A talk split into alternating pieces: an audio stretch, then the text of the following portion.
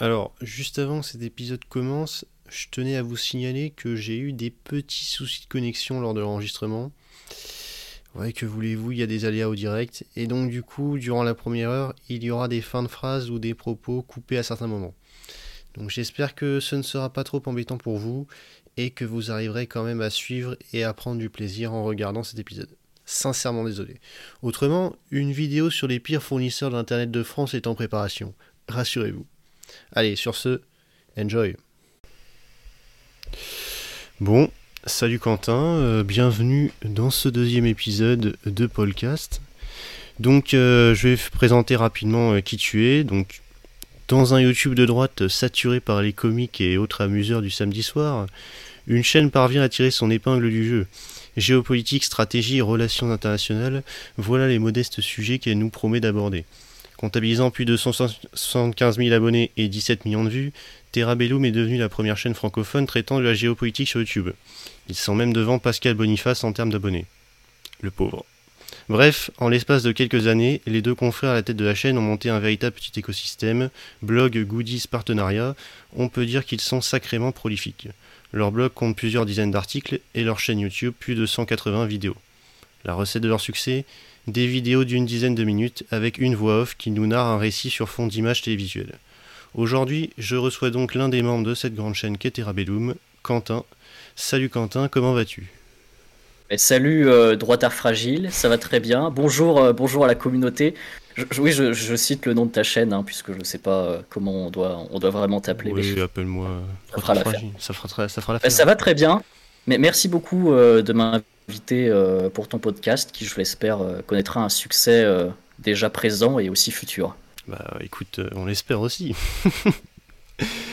Alors bon, déjà j'aimerais enfin démarrer un petit peu sur comment dire l'arrivée de la chaîne Terrabellum, c'est comment ça s'est fait? Parce que j'ai cru comprendre que vous aviez toi et ton confrère deux chaînes gaming avant.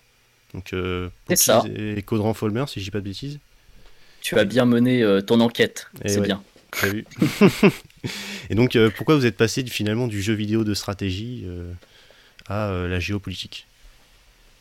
Alors, c'est, ça s'est passé assez, à la fois assez lentement, à la fois assez rapidement. Je m'explique. Euh, c'est-à-dire que moi, je, suis arrivé sur YouTube, c'était en courant 2013, été 2013, je crois. Euh, j'ai fait mes premiers pas sur YouTube avec la chaîne que tu viens de dire, Codran, euh, Folmer, même qu'elle s'appelle, qui existe toujours d'ailleurs, que vous pouvez aller, aller voir. C'est une partie de l'histoire, de l'histoire YouTubesque, qui était une chaîne avant tout dédiée, voilà, aux jeux de stratégie. Euh, donc jeux vidéo de stratégie, donc les bien connus euh, Total War, euh, la série des Paradox, Europa Universalis 4, énorme jeu, Earth of Iron, ce genre de choses, etc. Et c'est grâce à cette, cette chaîne YouTube qui était vraiment sans, sans objectif réel en fait. C'est-à-dire je l'ai fait ça en été 2013 parce que je m'ennuyais, je voulais partager un peu, je me disais ah tiens il y a peut-être des choses intéressantes à faire là-dedans. Et de petit à petit la chaîne a grossi modestement jusqu'à, je crois, 18 000 abonnés, quelque chose comme ça. Mais c'est une petite niche, donc il fallait pas estimer un public énorme. J'ai fait la connaissance de Pokies à l'époque, Pierre, euh, en, faisant des séries multijoueurs où euh, on, se tapait les uns sur les autres, etc. C'était assez, euh, assez marrant d'ailleurs. Et au fur et à mesure, bah voilà, on a appris à se connaître tous ensemble. Et donc j'ai discuté avec nombre d'autres youtubeurs de, de cette, ce milieu assez fermé. Et à un moment donné, avec Pierre, euh, on s'est dit, euh, ben, nous, en même temps, on grandit, on gagne en maturité, et c'est vrai qu'on est toujours aussi intéressé, euh, on était intéressé par tout ce qui était la géopolitique, les relations internationales, les rapports interhumains, intersociétés, l'histoire, la politique aujourd'hui, ce genre de choses. Et on voyait l'état du net, du net français, avec beaucoup de vulgarisateurs, etc., qui faisaient souvent un travail très bon d'ailleurs, euh, mais qui comportait des fois, on trouvait euh, bah, certains voilà, petits biais idéologiques, euh, par exemple à gauche, ce genre de choses, qui étaient parfois aussi très simplistes, tout simplement. C'est-à-dire qu'on expliquait les relations internationales d'une façon un peu, je schématise, mais un peu, voilà, le, bon gars d'un mmh. côté versus le mauvais de l'autre, et comme le mauvais est forcément mauvais, bah, il aura toujours tort, etc. Et nous, on s'est dit, mais le monde est un peu plus complexe que ça. Donc, on va essayer d'apporter cette complexité-là sans rentrer dans l'émotion, le, sentimentalisme à outrance, etc. et de montrer que les pays, chaque pays ont leurs intérêts, chaque peuple aussi peut avoir ses intérêts au sein parfois de différents pays, puisqu'on a des peuples qui ne constituent pas forcément un pays, ce genre de choses. La guerre est une réalité, mais elle n'est pas non plus une fatalité. la diplomatie est un vaste enjeu. Il y a des enjeux économiques derrière qu'il ne faut pas négliger etc., etc. Des enjeux religieux aussi, ce genre de choses. Et on a voulu mettre ça en avant, et on a commencé donc la chaîne en septembre 2018, Terra Bellum. Et euh, à partir du moment où on s'est lancé là-dedans, on avait les bases de notre communauté en plus de gaming à l'époque, qui nous a, bon, c'était 3000, 3000 abonnés qui sont allés dessus, hein, c'est pas, c'était pas énorme non plus, mais à l'époque, voilà, au moins il y a déjà un public pour le lancement, quoi. Et euh, au fur et à mesure, bah, c'est pareil, on a lancé la chaîne, contenu régulier, donc euh, très, très formaliste hein, dans notre approche, c'est-à-dire une vidéo hebdomadaire, etc. Un sujet de, enfin, un sujet de société, de géopolitique, je veux dire, qui sort. Et on fait ça depuis septembre 2018. Ça a gagné en ampleur. On a, eu, on a réussi à toucher une niche à l'époque, puisque euh, c'était très peu développé dans le, milieu du YouTube game. Et, euh, et, depuis, bah voilà, on grossit tranquillement, euh, à un bon rythme. On connaît pas de, de buzz fulgurant qui nous projette sur des plus de 100 000 abonnés par mois. Euh, mais d'un côté, tant mieux, parce qu'en fait, on s'assure une base saine. C'est-à-dire que, mm. par exemple, il y a beaucoup de chaînes, tu sais, euh, elles vont popper du jour au lendemain. Euh, il y a quelque chose qui fait, qui fait fureur, qui marche, paf, 100 000 abonnés, du jour au lendemain. Et, et puis peut-être que dans 4 mois, la chaîne n'existe plus. C'est un, peu, bah, un peu des crypto-monnaies, tu vois. et nous, nous, nous, on est un peu le SP500, tu vois, on monte comme ça, lentement, lentement. Et puis à côté, tu as, euh, des cryptos qui montent d'un coup, qui se pètent la tronche ensuite, d'autres qui. Enfin, voilà, c'était un peu notre approche en fait, c'est-à-dire du rythme, euh, apporter un peu de sérieux aussi quand même, parce que le ton est très sérieux sur la chaîne. Et voilà, et le public était demandeur. Ce qui fait qu'aujourd'hui, on a un public francophone, et je dis bien francophone, c'est-à-dire une majorité de Français quand même, mais euh, derrière, on a toute la francophonie, euh, donc des Belges, des Suisses, des Canadiens, euh, beaucoup d'Africains, des Asiatiques, etc. On a vraiment tout un, panel de populations autour de notre chaîne qui viennent justement parce que on n'est pas un média, on n'est pas un média, on va dire sponsorisé ou institutionnel. On n'a pas on essaye de ne pas avoir un ton médiatique, même si au final on développe notre propre ton. C'est-à-dire que quand on arrive sur YouTube depuis trois ans, au bout d'un moment, les gens ils se disent euh, Mais Terra Bellum, c'est quoi? C'est un média, il y a des sponsors derrière, il y a du monde, euh, qui, comment c'est euh, Qui êtes-vous? Qui êtes-vous? Et certains voilà, pensent vraiment qu'on est une sous-officine de TF1 ou des trucs comme ça. Enfin, non, je schématise un peu, personne nous a dit ça, mais ça, ça peut arriver. quoi. Et en fait, c'est ça notre force. C'est-à-dire que nous, on est vraiment un média indépendant. C'est-à-dire qu'aujourd'hui, il y a beaucoup de. C'est la mode est aux médias indépendants aujourd'hui. Hein. Il y en a partout. Mais les médias indépendants, souvent, en fait, ils sont indépendants. mais derrière, bon, tu vas avoir des gros fonds qui vont arriver, qui vont mm. poser la structure avec euh, déjà des personnes, des équipes, des cadres, etc. Je dis pas qu'ils sont pas bien, hein, ils font leur boulot sur le net. Mais nous, en l'occurrence, on était vraiment un média indépendant à l'arrivée, deux personnes. On faisait l'audio, le montage, le script, l'enregistrement, tout ça, et on continue à le faire d'ailleurs. Euh, donc voilà, c'est ça notre force. Et euh, je, te laisse poursuivre si tu veux, sinon j'en ai pour, non, longtemps. en, vrai, moi, je, je vais le dire honnêtement, euh, parfois on me demande euh, bah, quelle chaîne euh, plutôt de droite tu recommanderais de regarder?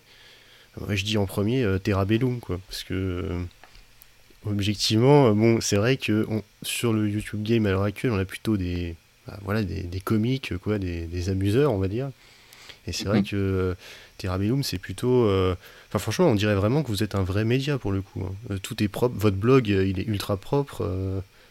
Enfin, tout est ultra carré. Euh. franchement. C'est pour euh, ça, on, ouais, on, reçoit beaucoup de demandes, euh, tu vois, de stagiaires, même pour venir bosser chez nous et tout. Et pas, pas de jeunes, hein, forcément, mais d'anciens, de cadres, etc. Mais nous, on n'a pas, on a ni la structure, ni les moyens derrière pour assurer. mais on pourrait. Et encore une fois, il faudrait avoir des, des, financements, des fonds, ce genre de choses. Ça arrivera peut-être un jour, mais pour le moment, on se dit, on continue comme ça et on essaye d'évoluer aussi en parallèle. On a beaucoup de projets à venir pour les, les l'année 2022 et les années à venir, mais on avance à notre rythme, tranquillement, sereinement, en gardant les bases. Et c'est assez amusant d'ailleurs, qu'est-ce qui te fait dire euh, que Terabellum est de droite en fait? Alors je, vais, alors, je vais être honnête, au début, j'en savais un peu rien, tu vois. Et simplement, euh, en fait, la première vidéo que j'ai regardé de Terabellum, je crois que vous parliez euh, de l'Europe ou un truc comme ça. Et à un moment, vous commencez à balancer pour moi le truc, tu vois, qui ça peut sembler étrange, mais ça m'a donné la ça m'a mis la puce à l'oreille, tu vois. C'est, vous avez dit, oui, pensez qu'on va pas rembourser la dette et tout, c'est complètement surréaliste ou je sais pas quoi. Et là, je me suis dit, oula, il y a un truc que j'entends jamais, tu vois, sur Internet, je me dis, c'est bizarre. Et en fait, à un moment, j'ai regardé un de vos lives, vous faisiez un Political Compass, et là, j'ai vu, j'ai vu le résultat, tu vois, donc j'ai compris que bon, c'était plutôt de droite. Et puis après, j'ai vu votre blog, sur votre blog, vous dites ouvertement que bon vous êtes plutôt euh, libéraux conservateurs, si j'ai bien compris. C'est ça. Alors, euh, encore une fois, je ne veux pas parler au nom de tout du reste de l'équipe hein, dans ce podcast. Euh, c'est vrai qu'on est quand même à dominance libérale. Enfin, moi, je me dis libéral conservateur de mmh. droite. C'est-à-dire, aujourd'hui, je comprends le contexte politique où on a beaucoup de personnes qui vont se dire, tu sais, ah, droite-gauche, ça n'existe plus, la politique est trop diffuse, elle est trop opaque, etc. Et d'un côté, je les comprends parce que c'est en partie vrai. Euh, il y a eu beaucoup d'ingénierie sociale euh, ces dernières décennies qui ont fait qu'en réalité, la plupart des gens n'arrivent pas à se situer. Mais en réalité, moi, j'ai puisé euh, dans les fondements historiques, je suis allé creuser, je suis allé creuser au, fond de l'histoire pour justement découvrir que oui, je suis bien quelqu'un de droite, je ne suis pas de gauche, et je suis en plus de ça bah, libéral conservateur. Je, peux l'expliquer un petit peu si tu veux, si ça vous intéresse. Oui, ouais, ça vous intéresse. C'est-à-dire que euh, moi, l'histoire, je la fais remonter déjà de base euh, au grand tournant, en l'occurrence en France, c'est-à-dire la Révolution française.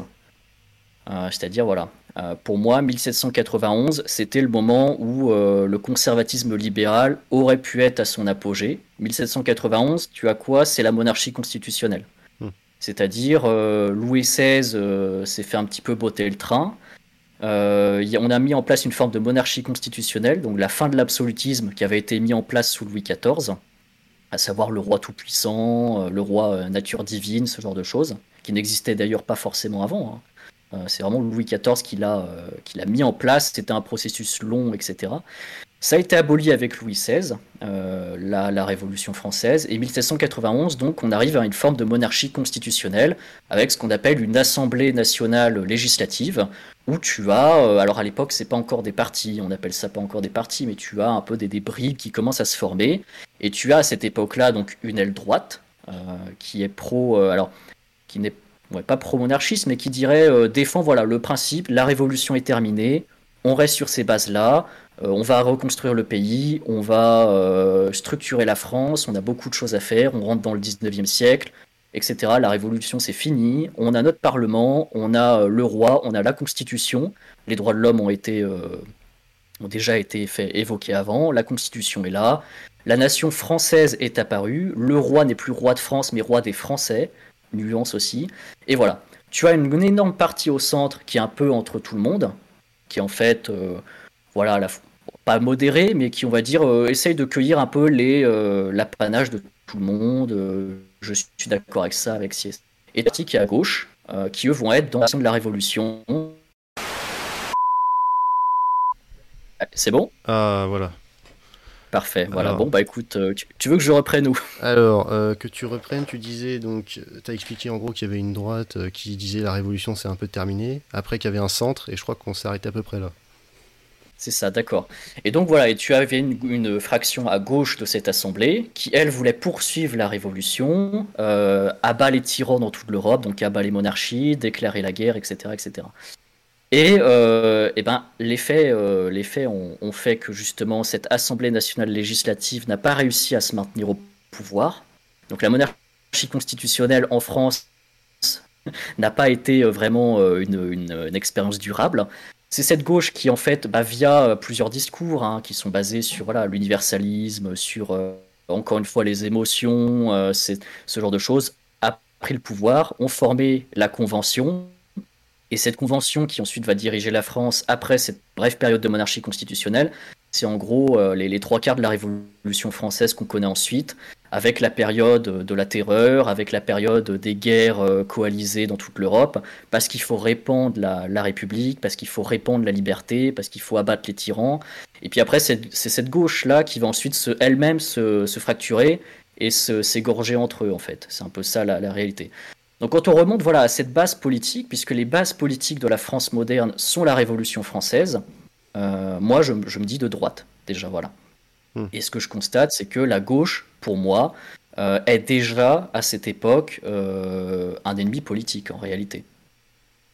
Donc voilà, c'est-à-dire qu'aujourd'hui, si tu veux, j'ai fait dit ça très brièvement, mais quand aujourd'hui on voit beaucoup de gens qui déjà se disent ouais, la droite, la gauche, etc. ne, ne ressemblent pas à grand chose, bah, il faut essayer de remonter à l'époque où justement tu n'avais pas cette opacité. Et à ce mmh. moment-là, quand l'époque est moins opaque, là tu peux peut-être te trouver une, vocation politique et te dire vraiment concrètement, bah voilà, je me sens plutôt de gauche, il fallait poursuivre la révolution, je me sens plutôt de droite, il fallait stopper la révolution et se baser sur un régime de monarchie constitutionnelle. Et en tant que libéral conservateur, moi, c'est ma vision des choses. C'est-à-dire qu'aujourd'hui, le conservatisme, si tu veux, euh, est un gros mot. Le libéralisme est un gros mot aussi en France. Euh, le conservatisme a perdu de son sens en 2022. Euh, être un, un conservateur, théoriquement, aujourd'hui, ce serait soutenir la politique actuelle, tu vois, dans sa définition brute. Hmm. parce que tu es conservateur, tu soutiens le régime actuel, il faut pas de changement, etc. Donc en réalité, c'est pour ça le conservatisme, déjà, c'est un travail de fond, sur l'histoire notamment, pour comprendre les origines de cette pensée en France et comprendre le combat principal qui est un combat contre la gauche en réalité. Et ce qu'il faut comprendre, c'est que la gauche, et ensuite plus tard le socialisme, puisque là je parle vraiment de la gauche originelle, hein. il n'y a pas de woke, de trucs comme ça, etc. le socialisme n'existe pas encore, le communisme non plus, etc. Et bien tout ce qui ensuite va être, va être euh, arrivé sur le, territoire politique, et le socialisme notamment, j'en viens du postulat que par exemple le socialisme ne peut pas accepter la complexité réelle de la société humaine. C'est-à-dire que tous les deux, euh, par exemple socialisme, communisme, etc., détournent l'attention euh, de l'individu de ce qui est réel vers un idéal et une utopie. Là, on va rentrer un peu dans la philosophie, ce genre de choses. C'est du Tocqueville, hein. Tocqueville qui est d'ailleurs un, libéral conservateur français, qui est très peu populaire en France, mais surtout euh, aux États-Unis et, mm. et, en Grande-Bretagne. Et voilà, et par exemple, tu vois, le socialisme, ça va être l'égalité pour tous, euh, qui a une notion et il y a une notion d'universalisme également, enfin des concepts assez abstraits, la fin de la distinction entre les personnes, etc. Ce genre de concept de la gauche originelle qu'on retrouve aujourd'hui, en réalité. Donc voilà, et le conservatisme, justement, se pose face à cela euh, en, en, faisant la promotion du réel, euh, d'un certain pragmatisme, et actuellement, aujourd'hui, par découlement, ce serait le seul et unique adversaire du progressisme à outrance, dans ce qu'il a de plus délirant, bien sûr. Euh, mais c'est aussi un contrepoids au libéralisme.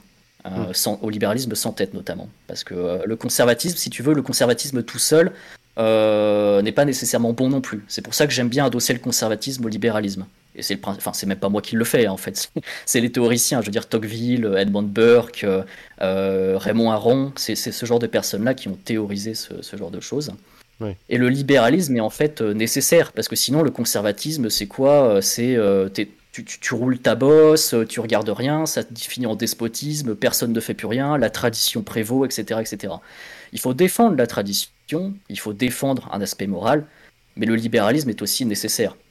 Euh, c'est-à-dire que euh, j'adosse le conservatisme à la notion de libéralisme, parce que là où le conservatisme porte sur la morale principalement et la tradition, le réel, la protection de ces traditions, de ces acquis, des notions aussi d'esthétique au niveau de l'art, euh, au niveau vestimentaire, etc., etc., qui sont très importantes, mhm. eh bien le libéralisme, lui, porte sur la liberté économique et politique. le conservatisme seul, c'est quasiment du despotisme. Et les deux peuvent aller ensemble, ce qui permet d'équilibrer et de favoriser l'initiative individuelle, par exemple. La formation de soi, le développement de soi, en dehors des carcans, euh, étatiques ou en dehors de la masse d'individus qui seraient tous égaux. Et qui, d'ailleurs, c'est assez marrant, mais aujourd'hui on vit dans des sociétés très euh, libérales économiquement, mais pourtant les individus se ressemblent de plus en plus. ce qui est assez, euh, assez ah paradoxal en soi. Ben, je trouve, on, arrive un peu à, cette, euh, à une espèce d'utopie en fait euh, égalitariste où au final, paradoxalement, le libéralisme à outrance a mené à ce que les individus se ressemblent de plus en plus. Alors pas tous, hein, évidemment, c'est, je, schématise encore une fois, mais, mais c'est un peu un, ressenti en fait. Tu fais un peu le michéiste en gros qui pense qu'il y a une alliance entre le libéralisme économique et, et le libéralisme culturel de la gauche, on va dire. Bah, il y, aurait un peu de ça en fait. Et encore une fois, euh, pourtant le libéralisme est nécessaire, tu vois. C'est-à-dire mm. que euh, le conservatisme a besoin d'un cadre pour, contrebalance, pour être contrebalancé. Il faut favoriser l'initiative individuelle, la formation de soi, le développement de soi, etc. etc. Et euh, pour faire de la bonne politique, c'est ce que dit Tocqueville, le régime parfait du libéral conservateur, il y a trois points en fait. Le premier point, c'est l'individu citoyen, c'est-à-dire alors pas le citoyen autiste, mais le citoyen actif, proche du réel, qui exerce son métier, qui fonde un foyer, qui est une forme de citoyen grec en fait, dans sa forme. Euh, c'est-à-dire pas quelqu'un avec trois poils sur le menton qui fait de la politique à partir de ses 16 ans et qui fera toute sa carrière derrière, tu vois. Déjà, c'est ça, c'est l'individu citoyen. Le deuxième point, c'est euh, la morale. La morale, alors en Europe, mais tu peux adosser ce modèle-là à d'autres civilisations, en Europe, la morale va être avant tout chrétienne, notamment pour les valeurs morales, et en réalité, même les droits de l'homme euh, peuvent être, sont imprégnés de christianisme en réalité. C'est un peu la, voilà, la civilisation euh, helléno-chrétienne au sens large. Et le troisième point, c'est bah, il faut un garant de la morale au pouvoir limité, mais qui doit fédérer ses valeurs. Et typiquement, euh, bah, c'est soit le, principe de la monarchie constitutionnelle, soit même en république, ça peut être un président, ce genre de choses. Ça, c'est un peu le, régime parfait du, libéral conservateur, c'est-à-dire à la fois un bon équilibre entre les traditions, la culture, la nation, ce genre de choses, et un pendant euh, suffisamment libéral pour que chacun puisse s'exprimer suffisamment et exercer suffisamment euh, ses droits pour ensuite justement découvrir que euh, bah, finalement la nation peut aussi apporter de bonnes choses, que les traditions sont aussi importantes, que fonder un foyer c'est aussi important, ce genre de choses-là. Hmm. Le grand problème en France, c'est que cette vision des choses-là, elle n'est pas populaire. C'est-à-dire que tout au long du 19e siècle, la Révolution française, je t'ai dit, monarchie constitutionnelle, bah, elle est abolie. Euh, c'est la Convention qui prend, euh, qui prend le pas, euh, donc la gauche qui prend le pas là, sur la Révolution. La guerre est déclarée à toute l'Europe. La guerre civile est déclarée en France. c'est la terreur. La gauche elle-même ne sait pas où elle va, elle s'entretue. Et voilà. Et après, comme dit Tocqueville, c'est-à-dire que les régimes, comment dire, il faut éviter à tout prix cette forme justement de régime euh, chaotique. Hmm. Et euh, la révolution était un chaos. Parce que euh, parce que c'était un chaos les, plus total. Et en fait, ce qui est assez paradoxal, c'est que le chaos et la tyrannie laissent place ensuite au régime autoritaire. c'est exactement ce qui s'est passé. Hmm. Alors en France, on a eu plus ou moins de chance. Parce que le chaos et la tyrannie ont laissé la place ensuite au directoire et ensuite à l'Empire, au consulat et à l'Empire. Et Napoléon, même si euh, il a eu des bases révolutionnaires, était au final plutôt dans une politique euh, de, remise en contexte, de conservatisme justement. Là où par exemple en URSS euh, en 1917, 1919, etc., là le chaos et la tyrannie ont mené ensuite sur les bases d'un régime autoritaire qui s'est ensuite mué autour du régime stalinien. Donc le, contexte est vraiment différent. Finalement en France on s'en est pas si mal sorti. Mais si tu veux, après, euh, Napoléon, la fin de l'Empire, etc., euh, le grand problème, c'est que bah, voilà, les, monarchistes reviennent au pouvoir. Mais c'est pareil, la révolution a fait que euh, tous les penchants politiques se sont radicalisés, les monarchistes se sont radicalisés, ils, bafouent, enfin ils ne sont même plus en, lien avec une monarchie constitutionnelle, ils veulent un retour à l'absolutisme, ils veulent ce retour à l'abolition de la constitution, etc., qui va mener en fait à un 19e siècle qui ensuite, par le, par l'histoire, est un chaos des plus totales pour la France. Hmm. Euh, c'est-à-dire que souvent, il y a beaucoup de nations, euh, par exemple, je pense à la Chine, où ils ont un discours où euh, le 19e siècle est un siècle de honte, tu sais, où la Chine se fait la Chine des Ming, des Qing, pardon, se fait plier par les, les, puissances européennes, par la puissance japonaise, se font dépecer dans tous les sens, etc. Et en vérité, le 19e siècle en France est aussi une période de chaos. Alors il y a eu des hauts, il y a eu des bas, mais on a aussi eu une période assez similaire, c'est-à-dire qu'après euh, après le retour des rois, on a une première révolution, on a le retour de la monarchie constitutionnelle, qui aurait pu être un, excellent régime, c'est-à-dire la, période Louis-Philippe, mais qui, pareil, euh, va être euh, totalement, totalement saboté, etc. Après, on a le retour de la République, le chaos, la tyrannie, le Second Empire, Napoléon III, euh, sachant que le Second Empire, il y a une période assez intéressante aussi, c'est la phase libérale de l'Empire, je crois que c'est à partir de 1860, qui est une phase assez intéressante puisqu'on a un empire, mhm. on a un empereur, mais l'empereur fait des, cessations, des sessions au niveau politique, et euh, tu peux commencer à élire euh, différents députés, ce genre de choses. On revient à une forme un peu de monarchie constitutionnelle, qui est assez intéressante. Mais après, c'est pareil, on a le traumatisme prussien. La France se fait balayer par la Prusse, et comme les Chinois se font balayer par les trois quarts du monde, la France se fait balayer par la Prusse, et on développe ce complexe. Et la, France, après la chute du Second Empire, son grand complexe, c'est un complexe d'infériorité face à l'Allemagne, en fait. Hmm. Et tu vas voir la Troisième République, Troisième République dominée par la gauche politique, encore une fois, et, euh, et voilà, et l'histoire se poursuit comme ça. Et en fait, au bout du compte, euh, l'histoire est vite pliée. Hein. Troisième République, tu vois, ce que, tu vois à peu près ce que ça donne. Première Guerre mondiale, ensuite on arrive, le chaos des années 20, les crises des années 30, Seconde Guerre mondiale, l'humiliation. Et hop, c'est bon, on est déjà euh, quatrième, cinquième République et on arrive aujourd'hui, tu vois. L'histoire est vite faite en réalité.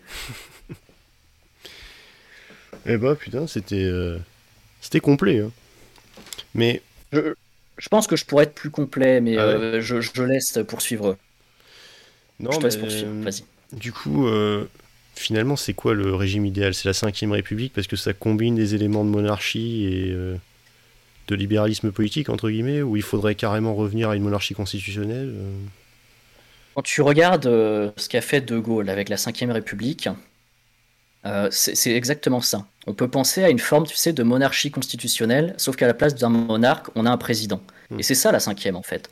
Le problème étant que euh, bah, le président euh, est aussi élu, etc. Et qu'au fur et à mesure du temps, bah, on s'est rendu compte que la Ve République se perd, se désagrègue petit à petit, en fait, puisque euh, je pense qu'à partir de, François Mitterrand, c'est le moment où la Ve République. Enfin, même à partir de mai 68, en fait, De Gaulle part, la Ve République n'a même plus vocation en fait à exister et on voit les limites. C'est-à-dire que la personnalité, le monarque en quelque sens, puisque le président français est, en quelque sorte un monarque républicain, hein. hmm. euh, il faut voir d'ailleurs cette arrogance hein, euh, que peuvent avoir certains qui, n'arrivent pas à supporter ce poids, qu'avoir Emmanuel Macron aujourd'hui, hmm. euh, et bien d'autres avant lui, hein, qui n'arrivent pas à supporter tout ce poids sur les épaules, ce prestige, etc. Le, le président de la cinquième est une sorte de monarque. Et le problème du monarque, c'est qu'il euh, a beaucoup de poids sur les épaules, notamment dans la Ve République, plus même que sous la monarchie constitutionnelle. Et ce qui fait qu'il faut que ce soit une personne euh, qui comprenne les intérêts de son peuple, qui comprenne et défende la Constitution française, qui comprenne les, intérêts de sa nation et qui comprenne le monde derrière aussi. Parce qu'il réunit tellement de prérogatives militaires, euh, politique internationale, politique interne, etc., etc., qu'il faut que ce soit une personne qui soit vraiment. Euh, enfin, on n'en trouve pas comme ça. Euh, on n'a pas un De Gaulle tous, les, tous les 200 ans, quoi. C'est assez compliqué. Donc, euh, je serais assez nuancé. Après, moi, je suis pas dans les théories en mode 6ème République, etc. Le retour du roi, vive les orléanistes, vive les légitimistes, etc. Je, laisse l'histoire se faire, tu vois. Mm. j'ai mes principes, j'ai mes, mes, mes, mon contexte, j'ai mes positions politiques. Je laisse l'histoire se faire aussi. Si je peux l'influer un jour, euh, pourquoi pas. Mais euh, je, pour le moment, je laisse. Il hein. faut, rester là aussi, euh, avoir la tête sur les épaules. je veux dire, au nom. C'est rien en vérité, je n'en sais rien. Elle a des fondements à la fois monarchistes, à la fois républicains, ce qui est intéressant, mais il faut la personnalité derrière, quoi. Et c'est un des gros problèmes de la cinquième aujourd'hui. Oui. Hmm. Et en parlant d'insolence présidentielle, entre guillemets, t'as pensé quoi de la petite déclaration récente de Macron sur euh, il faut emmerder les non-vaccinés et tout. Je vais éviter de faire strike ta chaîne et, la mienne par la même occasion. Vas-y, évite. Mais euh, en gros, alors attends. En gros, euh, moi je suis pour une liberté d'action à ce niveau. à ce niveau de la pandémie, au niveau du, du, vaccin, du pass, ce genre de choses, je suis pour une liberté totale de l'individu. À mon avis, ce genre de questions ne devrait même pas être traité euh, nécessairement par l'État. Mmh. Et le fait est qu'on euh, ait aujourd'hui une imposition, une obligation, euh, une ségrégation même. Hein. je pense que ça va trop loin, je suis désolé. une, sorte de ségrégation d'une partie de la population. Que le fait que le président même dit emmerder une partie de la frange de la population, pour moi, c'est une erreur politique, c'est une erreur stratégique. Il n'a pas du tout à faire ça. Et d'un côté aussi, ça dénonce bien cette arrogance euh, que peuvent avoir certains quand ils accèdent au pouvoir. Et cette arrogance-là, on la trouvait déjà, cette, phase un peu moralisatrice, on la trouvait déjà euh, dans une certaine gauche originelle, encore une fois. Je ne parle pas des socialistes, des communistes, etc. C'est un autre sujet, mais de cette gauche originelle euh, qui, à l'époque de la Révolution, bon, était un peu plus radicale, mais si tu étais contre eux, bah, tu méritais la mort, en fait, tout simplement, c'est tout, tu vois. on est un peu dans cette même logique. Enfin, moi, j'ai vraiment fait un, un rapprochement comme ça. C'est-à-dire que quand je vois aujourd'hui le président Emmanuel Macron dire j'emmerde euh, tant de millions de Français, les non-vax, euh, on va vous emmerder, on va vous faire chier jusqu'au fond, jusqu'au fond des chiottes, on va vous faire chier, tu vois. Euh, vaccinez-vous, c'est limite, c'est limite, il va pas dire vaccinez-vous ou la mort, tu vois. Tu aurais presque un slogan un peu comme ça, le vaccin ou la mort, tu vois. C'est presque ça, quoi. C'est moi, je le sens comme ça. Et je revois un peu cette, gauche originelle, moralisatrice de la période révolutionnaire, et même après, hein, la Troisième République, une période assez intéressante aussi qu'il faudrait creuser, mais qui est très complexe, mais qu'il faudrait creuser, où on a beaucoup cet, aspect de euh, j'ai raison, vous avez tort, euh, donc on va vous l'imposer, euh, même si ça vous plaît pas, on vous la pose, à vous, à vos enfants, à vos futurs enfants, à tout le monde. la, famille la structure familiale n'existe pas, la structure personnelle, parce que c'est de la vie privée en fait, c'est du médical, la structure personnelle privée n'existe pas, abolition des barrières totales au nom de... Voilà, et euh, non, pour moi, voilà, c'est, enfin, pour moi, il a fait une erreur politique, mais je sais pas si le, peuple français aujourd'hui euh, a la maturité euh, pour y répondre. j'ai vu certains sondages, pour ce que ça vaut, hein, mm. mais j'ai vu certains sondages, tu sais, effrayants, qui te disent voulez-vous que les non vaccinés soient acceptés en hospitalisation, ce genre de truc. Mm. Et il y avait plus de 50% de non. Enfin, ne soient pas acceptés en hospitalisation, non, tu avais plus de 50%, et pourtant, c'était trié par parti. Et ce plus de 50%, tu le voyais chez La République En Marche, chez le RN, mhm. chez les Républicains, je crois, et les seuls qui disaient, euh, qui disaient bah non, tout le monde a le droit à l'hospital. C'est ça, c'était LFI. Je dois quand même leur reconnaître ça, tu vois. mais euh, c'est effarant, quoi. Et tu te dis, mais à partir de quand euh, tu es censé incarner les Républicains?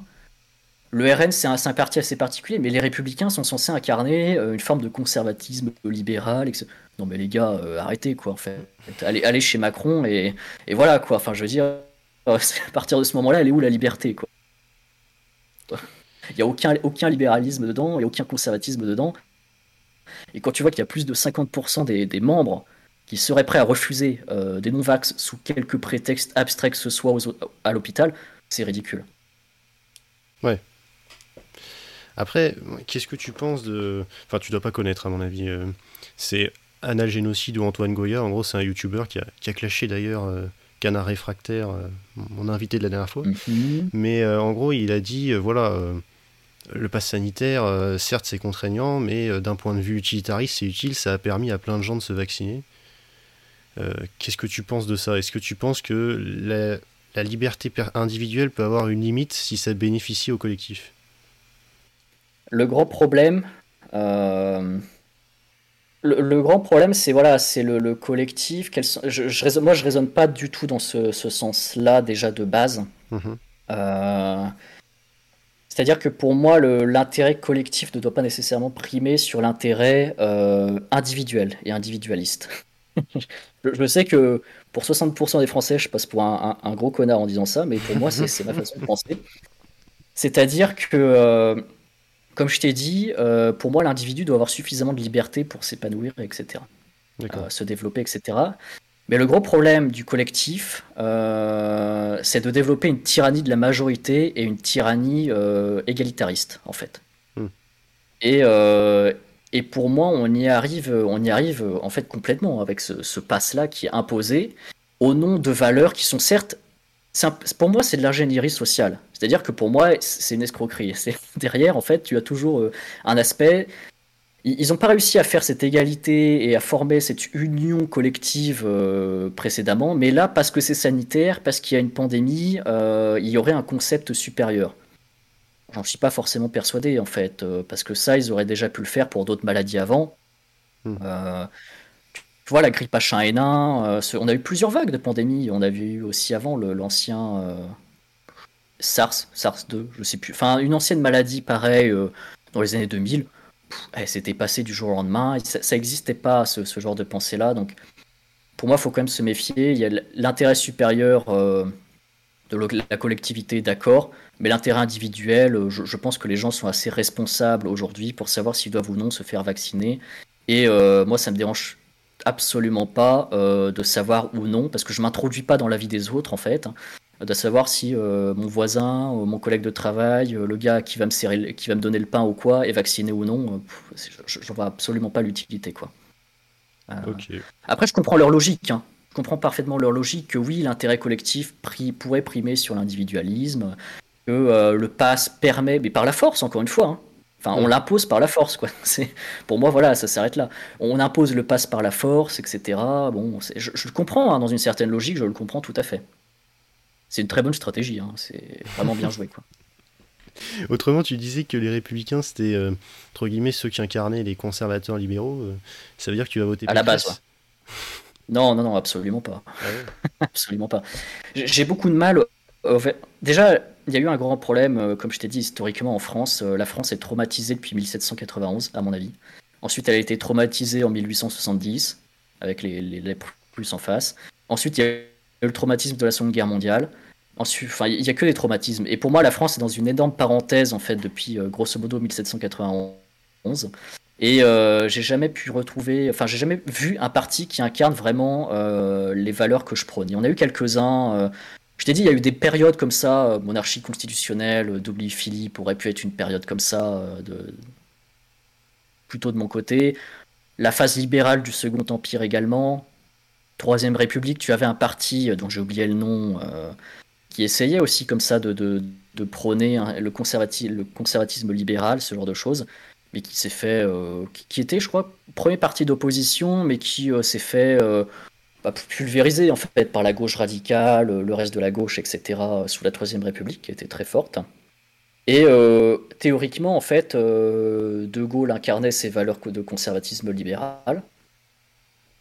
Ensuite, le RPR, mais le problème, c'est que LR est complètement parti. Euh, bah déjà, LR, le gros problème, c'est que euh, je pense qu'il y a eu un tournant. Euh, il y a eu un gros tournant qui devait déjà être amorcé avant, mais qui s'est amorcé vraiment sous Sarkozy. Où Sarkozy, en fait, en réalité, a une continuité de la politique d'interventionnisme, de, de, prolongation. En fait, il a une continuité, Sarkozy, de la politique mitterrandienne, en fait. C'est-à-dire l'interventionnisme à outrance, les guerres humanitaires, euh, destruction aussi, euh, destruction de l'appareil euh, en France industriel, le tissu industriel, ce genre de choses. Donc LR n'incarne plus du tout ce genre de pensée. En fait, LR aujourd'hui devrait se ranger, devrait se briser déjà. Et une partie devrait se ranger du côté de la République en marche. Et s'il y a un autre parti intéressant aujourd'hui qui se rapprocherait le plus de l'idéologie conservatrice libérale, ce serait éventuellement Zemmour, tu vois. Hmm. Le RN, pour moi, n'est même pas bah, le RN, en fait, c'est un parti d'extrême droite, quoi. C'est. Il n'y a, pas, euh, il a pas des fondements, je trouve, intéressants, euh, surtout aujourd'hui. Et euh, c'est très. Et tu vois qu'il y, a quand même, mais même chez Zemmour, hein, je l'ai vu, il y a, beaucoup d'opportunisme électoral, c'est-à-dire que tu sais pas pourquoi, tu te dis, oui, le vive le libéralisme et le conservatisme. Puis dans ton programme, tu vas avoir écrit, ouais, plus, plus d'aide pour ceci, pour cela, plus de trucs, plus de. Puis tout à l'heure, en fait, tu comprends que, euh, bah oui, bon, c'est des trucs, euh, c'est des valeurs électoralistes, et c'est vrai qu'effectivement, dans le cas actuel, si tu enlèves ça aux Français aujourd'hui, ou si tu leur, tu leur dis, bah non, euh, en fait, on arrive dans une société réaliste, il va falloir se bouger, etc., ils sont pas prêts, quoi. Hmm. Mais non, moi, mon vote n'ira pas pour Pécresse, clairement pas. Après, je sais pas, j'attends d'en savoir plus, déjà. Est-ce que Zemmour aura toutes ses signatures, par exemple? Ça, on le sait pas non plus. Euh, est-ce qu'il va aller au bout de son programme? Comment va se poser son programme? Ce genre de choses. Mais déjà, Tocqueville, au 19e siècle, disait euh, Mon parti n'est. Enfin, ma, vision politique des choses n'est représentée nulle part en France, en fait, en réalité. Parce que ce genre de pensée-là n'est pas. N'est, comment dire, a été éclipsé. Il y, a, eu trop de choses qui sont passées dessus euh, depuis et n'existent quasiment plus. Quoi. Donc moi, je, fais mes petits trucs dans mon coin et je suis pas là à théoriser sur 15 000 parties. Quoi. Oui. Mais pour toi, Zemmour, par exemple, c'est moins à droite que le RN. Zemmour est moins. Euh, pour moi, est moins euh, à droite que le RN. Zemmour, en fait, pour moi, incarne vraiment. Bah, attends, je vais te prendre son programme sous les yeux. Euh, je t'ai dit, je, retrouve vraiment ce, une volonté libérale derrière de laisser l'individu face à ses choix, à ses enjeux. Euh, notamment avec tu vois des, des allègements, euh, la fin des allègements fiscaux, la fin, euh, c'est quoi déjà le la fin de la redevance TV, euh, l'abolition euh, des taxes sur les héritages qui pour moi sont une honte ultime, enfin ce genre de choses, tu vois, il y a un aspect très libéral derrière qui, je ne sais pas si ça vient de lui, hein. peut-être que ça vient d'un cercle proche qui le pousse à faire ça en disant, tiens, on veut bien te soutenir, mais fais un petit programme libéral derrière.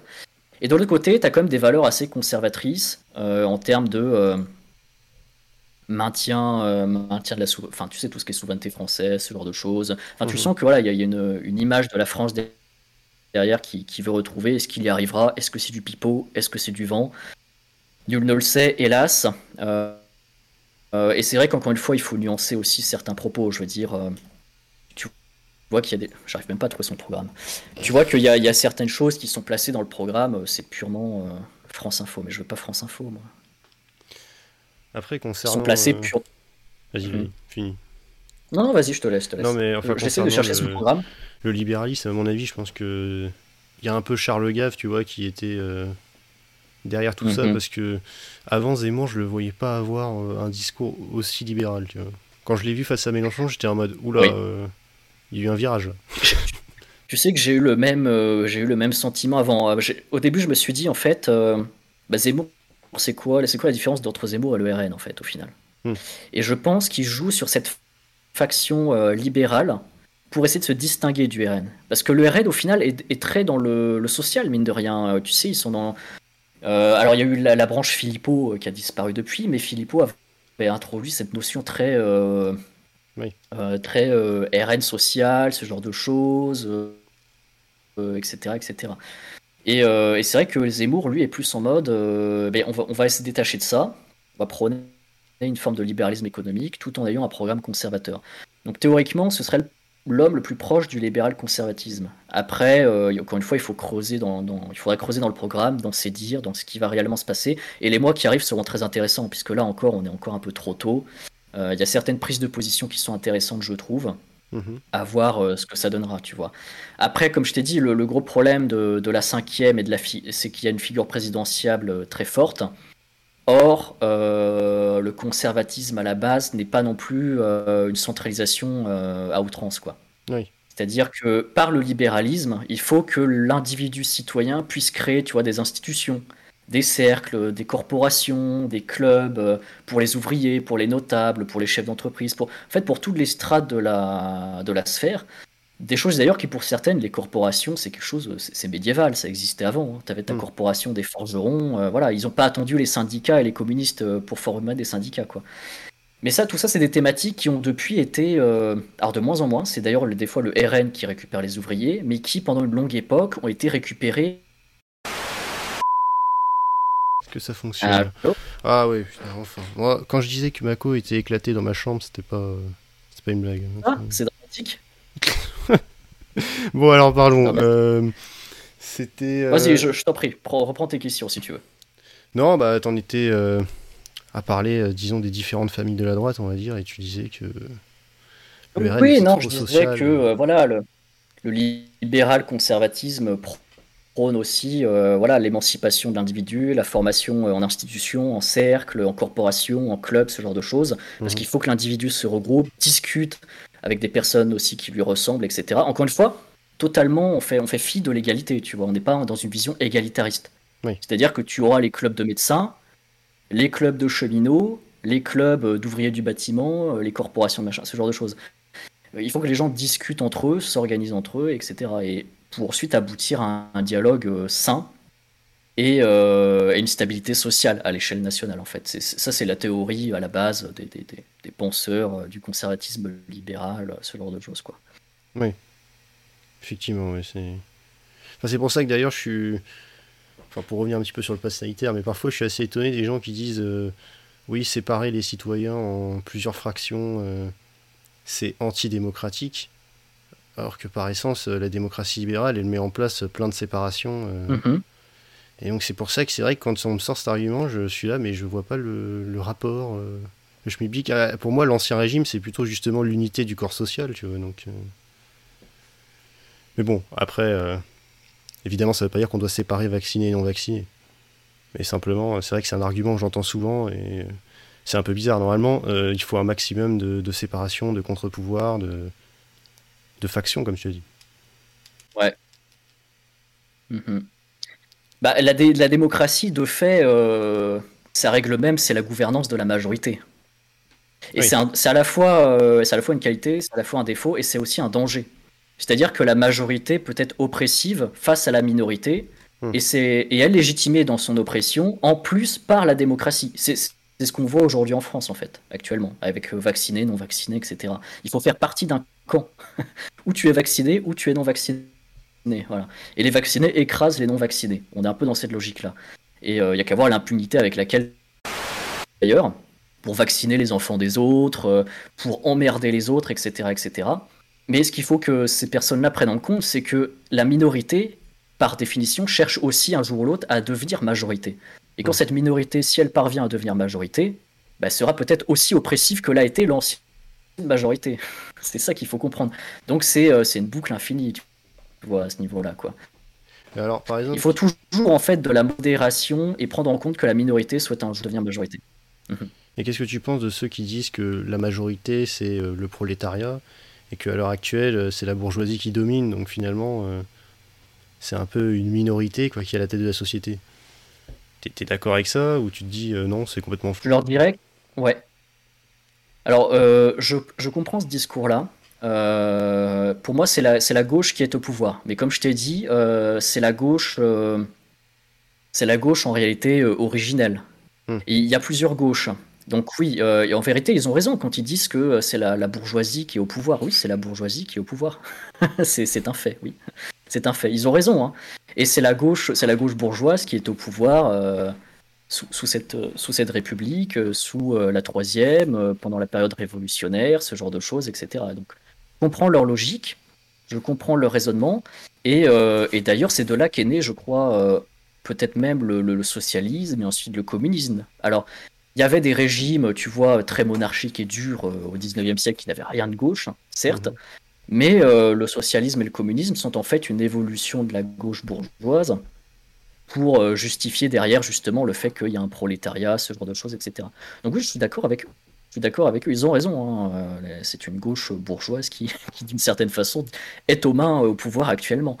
Mais ce c'est pas la première fois, ce sera pas la dernière, et c'est une, pour le moment, c'est une constante en France depuis, depuis la Révolution. Hein. donc, il va falloir s'y faire, quoi.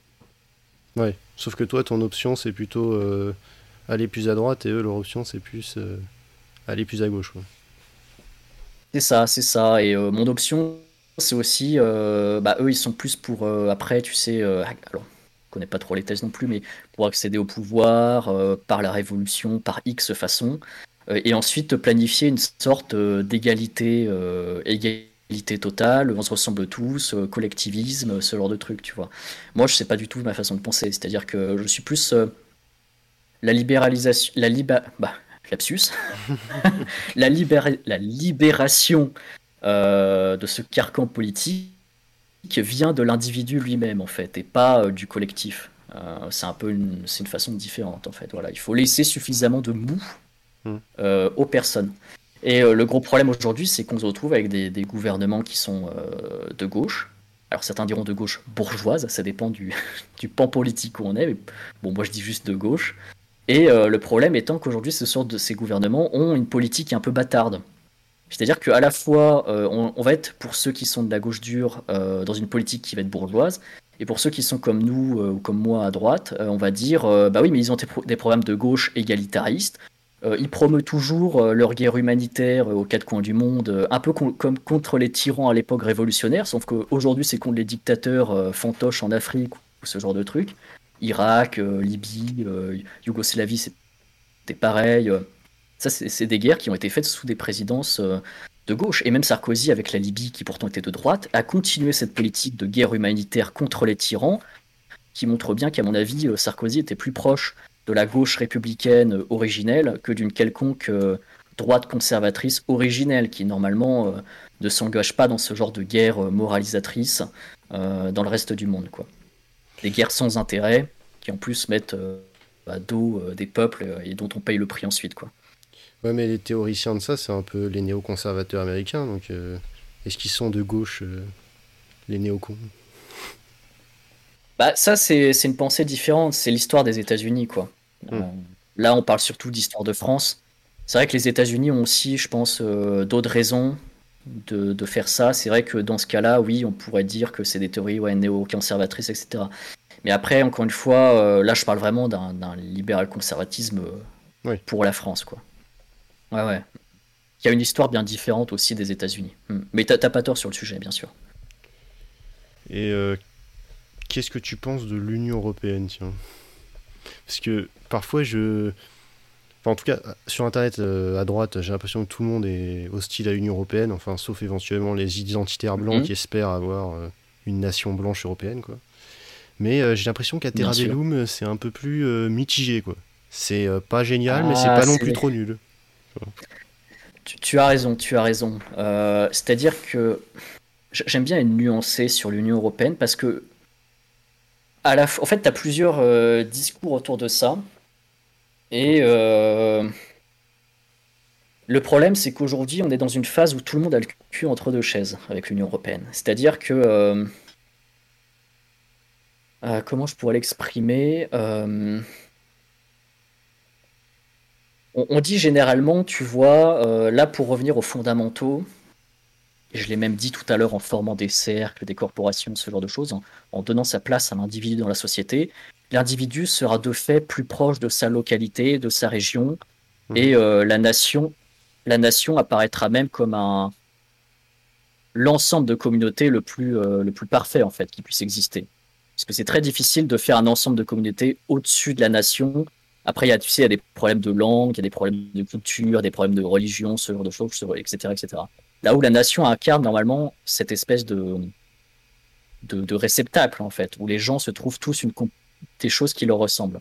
Et l'Union européenne, son problème, c'est que euh, elle est un peu entre deux chaises. C'est-à-dire que à la fois, on a euh, une sorte de, sentiment européen qui nous guide, d'une civilisation helléno-chrétienne. À la fois, au sein même de cette civilisation helléno-chrétienne, on a aussi des divergences, catholiques, protestantes, etc. etc. Et euh, c'est assez diffus. Et d'un autre côté... Attends, deux secondes, tu, tu mets deux secondes, s'il te plaît. Vas-y, vas-y. Bref. Donc je disais, aujourd'hui, on est dans l'idée, tu vois, il y a deux idées. C'est l'idée que euh, l'Union européenne se substitue à la nation, ou qu'on serait dans une euh, Union européenne avec des nations, qui est une, une nuance en fait, tu vois. Hmm. Et euh, à partir de là, où tu es pour l'Union européenne, ou tu ne l'es pas. Mais ceux qui ont entre deux chaises, à mon avis, voilà, ils font que retarder le processus, puisque visiblement, on se dirige de plus en plus vers un processus égalitaire entre les pays, fédéralistes, etc., etc. En tout cas, la politique va en ce sens. Et là où moi je suis assez nuancé dessus, c'est que euh, à la fois j'observe ça, parce que pour moi c'est assez intéressant comme concept, et après je me dis, hmm, est-ce que c'est possible de faire prévaloir euh, une forme de communauté aussi vaste qu'une Union européenne à un niveau viable, politiquement viable, économiquement viable, etc. Économiquement, visiblement, c'est pas trop mal. Politiquement, après, c'est une autre question. Et par exemple, la défense de l'Union européenne, alors là, c'est euh, pour le moment, c'est mission impossible, ce genre de choses. Donc ouais, je suis assez nuancé parce qu'en fait, en vérité, euh, si tu vois, on explique, il y, a, beaucoup de problèmes, de défauts, euh, etc. On, j'aime aussi, il faut pas le cacher, hein, j'aime aussi le fait qu'il y ait des particularismes au niveau des nations, au niveau des peuples. Déjà de base, tu vois, quand je, ne suis pas pour le collectivisme à outrance ni pour l'égalité entre tous. Je considère que chacun est différent. Et c'est par cette considération que chacun est différent que je vais dire que ben, la, Hongrie a le droit d'exister en tant que telle, la Pologne a le droit d'exister en tant que telle, la France aussi a le droit d'exister en tant que telle, etc. Et là, je vais être un peu plus nuancé. Et de l'autre, je dois reconnaître aussi qu'il y a toujours euh, cette notion de mais est-ce qu'il ne faut pas franchir une étape supérieure et dire que bah, maintenant, au-delà de la nation, il y a l'Union européenne? Après, il faut savoir que l'Union européenne, je lisais des textes, euh, des textes d'auteurs euh, d'ailleurs, d'auteurs fascistes des années 30, l'Union européenne était un projet aussi euh, fasciste, il hein, faut le savoir. C'est-à-dire que euh, éclatement total des nations, égalité entre tout, enfin entre tout, égalité, tu vois ce que je veux dire, euh, on uniformise tout le monde, il y a une seule nation, et l'européenne, etc., etc. C'était déjà dans cette théorie-là. Et c'est assez marrant de voir qu'au final, certains voudraient qu'on y arrive, quoi. Bah, il y a la nouvelle droite de Alain de Benoît qui faisait un peu ça, qui récupérait le fédéralisme européen, ah l'antilibéralisme et tout. Donc euh, c'est vrai qu'il y, a un peu de ça. C'est ça, c'est ça, mais euh, c'était ça. Ben, quand tu lis les certains auteurs, c'était qui euh, que j'avais lu? C'était euh, hmm, alors tu avais, euh, je crois que c'était Os, ouais, c'était Oswald Mosley, donc théoricien fasciste britannique, qui disait à l'époque, qui disait même après guerre, après guerre, donc même après la Seconde Guerre mondiale, face au bloc de communistes unissez-vous, etc. Il faut former une union, une union des différents. Ouais, alors, t'en étais à unissez-vous, il faut former. Euh, ouais, c'est ça. ça. va être, ça va pas être trop dur pour toi au montage de tout cut. Ouais, euh. putain, ça va être chiant. Non, mais en vrai, là, je sais pas ce qui. Normalement, je devais me connecter sur mon téléphone, mais je sais pas ce qui se passe avec mon réseau euh, téléphone, ça, ça fonctionne pas de fou là, je suis sur le Wi-Fi et c'est ah une horreur. Là. Oh, mais t'inquiète pas, je vais, je vais me démerder. Euh, je vais trouver des trucs. Ouais, j'espère que ce sera pas trop non, non, compliqué pour toi.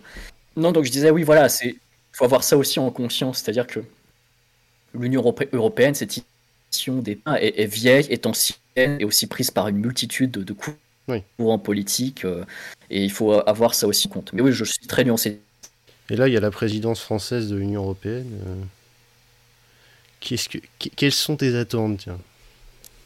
Bah, Déjà, il va falloir voir si, euh, si Macron va être réélu en 2022, hein, ce qui, à mon avis, est fort probable. Ah. Et, à partir, et, à partir, et à partir de là, euh, bah, la France dans la présidence de l'Union européenne, ça veut dire la poursuite tout simplement de la, continuité de la politique dans laquelle on est depuis plusieurs décennies maintenant. Donc, ça veut dire voilà, poursuite du rapprochement avec la l'Allemagne, euh, poursuite euh, de l'instauration. Je pense qu'au début, ils vont surtout s'axer autour de mesures économiques, puisque là, on est quand même dans un contexte où euh, une reprise en soi de différents les pays deviennent de plus en plus protectionnistes dans le sens où ils protègent de plus en plus leurs acquis, leur économie, de plus en plus leur économie. Je pense qu'on va s'axer dans un premier temps dans une restructuration économique, mais qui sera européenne. Hein. C'est-à-dire qu'ils vont chercher à à faire des grands groupes européens en faisant fusionner différentes industries, ce genre de choses, etc. Et ça contribue d'autant plus à détruire aussi le l'aspect, tu sais, de, de, de, phares euh, industriels nationaux. C'est-à-dire que, euh, par exemple, euh, Renault a fusionné avec Volkswagen et ça, ça nommé quelque chose d'autre. N'importe quoi, par exemple, tu vois. À mon avis, les premières mesures seront économiques. Que l'économie marche le mieux. Quand tu dis il y a du pognon et du business à la clé, généralement, c'est ce qui se passe le mieux. Après, bon en vrai, euh, va pas falloir s'attendre non plus à des miracles. Euh, je pense que euh, France, Allemagne auront toujours le, leadership en Europe, avec derrière en plus l'Italie et l'Espagne, qui ont des régimes assez favorables à l'Union européenne, et devraient continuer à avancer, se, politiser davantage, etc. On voit que l'Union européenne essaye de faire, un, je sais pas si tu as remarqué, un espèce de bloc un peu face à la Russie, face à la Chine. Ouais, ouais. Au nom l'écologie, la taxe sur je sais plus quoi, euh, taxe carbone au niveau européen qui veulent faire passer ça et qui en fait imposerait euh, les produits qui viendraient de pays ne respectant pas euh, tel ou tel critère écologique.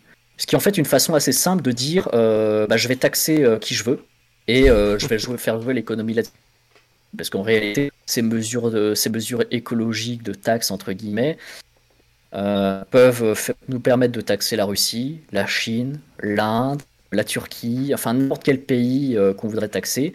Et j'ai même lu pour euh, qu'ils aient un régime spécial au niveau de la taille. Bon, c'est encore une fois. Allô? Hmm Ah voilà, putain. Ah, parfait. Voilà. Alors je ne sais pas ce qui se passe. Euh, j'ai toujours des merdes à chaque fois. Hein. Là, va falloir que. Ouais, c'est chiant, c'est chiant. Ouais, non. Bon, alors, du coup, on en était. Euh à l'Union européenne. Moi, je sais même plus. Ouais, ouais, si. je euh, sais même plus. On était, euh, enfin, on parlait de la présidence française vite fait et tout, et tu me parlais de. Enfin voilà, de. Enfin, oui, je, je, divaguais dans, divers, oui, dans divers trucs, comme d'habitude. J'avais une petite question. Alors, est-ce que tu penses que. Bon, du coup, toi, tu as l'impression de sous. Enfin, j'ai l'impression que tu sous-entends qu'il y a la formation, entre guillemets, d'un empire européen, quoi. Et est-ce que tu penses que c'est pour être euh, un empire indépendant des États-Unis ou alors euh, leur vassal? Bon, là normalement ça devrait être nickel. Oh là là, c'est. Euh, ouais, là c'est. Hein, parce je que, me oh suis foutu juste à côté de la box, tu vois. Là, je pense que bon. t'as pris le cap, tu l'as branché. c'est ça. Bon, là, bon. Est-ce que tu as entendu ma question ou pas, ou tu veux que je la répète du coup? Je, je, je crois c'est. Euh, est-ce que tu pressens qu'il y a un espèce d'empire européen qui se forme ou alors est-ce que un vassal Euh, ouais, américain alors, m- je disais en gros, est-ce que. Enfin, j'ai l'impression que tu pressens qu'il y a un empire européen qui va se former. Ou En tout cas, une sorte euh, d'État, on va dire. Est-ce que tu penses que ce sera pour être indépendant des États-Unis ou alors pour être euh, leur vassal, quoi? Alors, ce sera, à mon avis, à mon avis ce sera, ce sera euh, ni l'un ni l'autre, de... logiquement. Mhm. C'est-à-dire qu'à mon avis, il y a- il y, a vraiment une volonté réelle, je pense, euh, de l'élite politique de former un bloc européen indépendant avec ses, ses, ses grosses corporations d'entreprises, etc., etc. Je suis persuadé de ça. Mais euh, on sera évidemment extrêmement lié aux États-Unis. Et tant que les États-Unis seront euh, dominés par des présidents euh, modérés, entre guillemets, comme Biden, Obama, etc. Il y a juste eu la, parenthèse, Trump où l'Union européenne avait commencé un petit peu à frémir.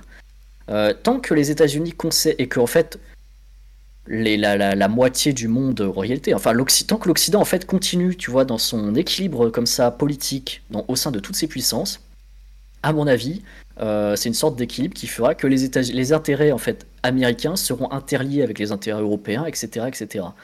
Euh, à partir du moment où tu as un de ces piliers qui commence à vaciller, c'est-à-dire où tu as par exemple un Trump qui va être élu, là ça commence un peu plus à chouiner du côté euh, de l'Union européenne. Et par exemple, si tu as, je sais pas, des, courants un peu plus, euh, un peu plus souverainistes, un peu plus euh, nationalistes, ce genre de choses qui commencent à arriver en Union européenne, là ça va commencer à frémir du côté américain, etc. À mon avis, le monde occidental est vraiment dans une sorte d'équilibre dans lequel il s'est trouvé euh, après un long processus, après la, fin de la Seconde Guerre mondiale. Et euh, c'est vrai que les États-Unis ont toujours de toute façon voulu influencer euh, l'Europe. hein. C'est pas nouveau. Donc euh, que les Européens euh, le veuillent ou non, euh, dans tous les cas, les États-Unis feront tout pour, essayer de, entre guillemets, de vassaliser le- l'Europe, mais en tout cas de, faire converger leurs intérêts.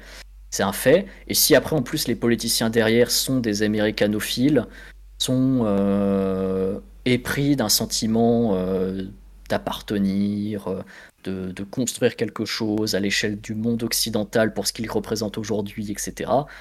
À mon avis, euh, les intérêts sont tous interliés, quoi. Donc je, je peux pas vraiment répondre à la question parce que j'aime pas trop faire euh, les boules de cristal, essayer de voir l'avenir, euh, ce genre de... Ouais, c'est très compliqué.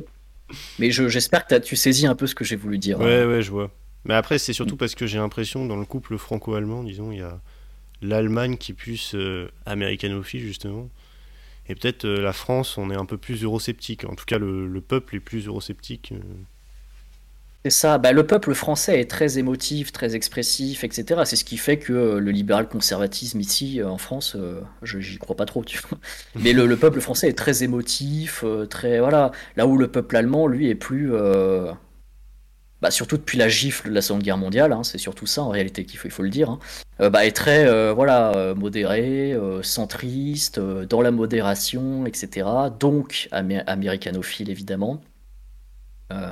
Même si c'est pas euh, dans le- les intérêts profonds de l'Allemagne, eh ben, le peuple l'est quand même, parce qu'ils n'ont pas envie de se, manger une euh, troisième guerre mondiale, ce genre de choses.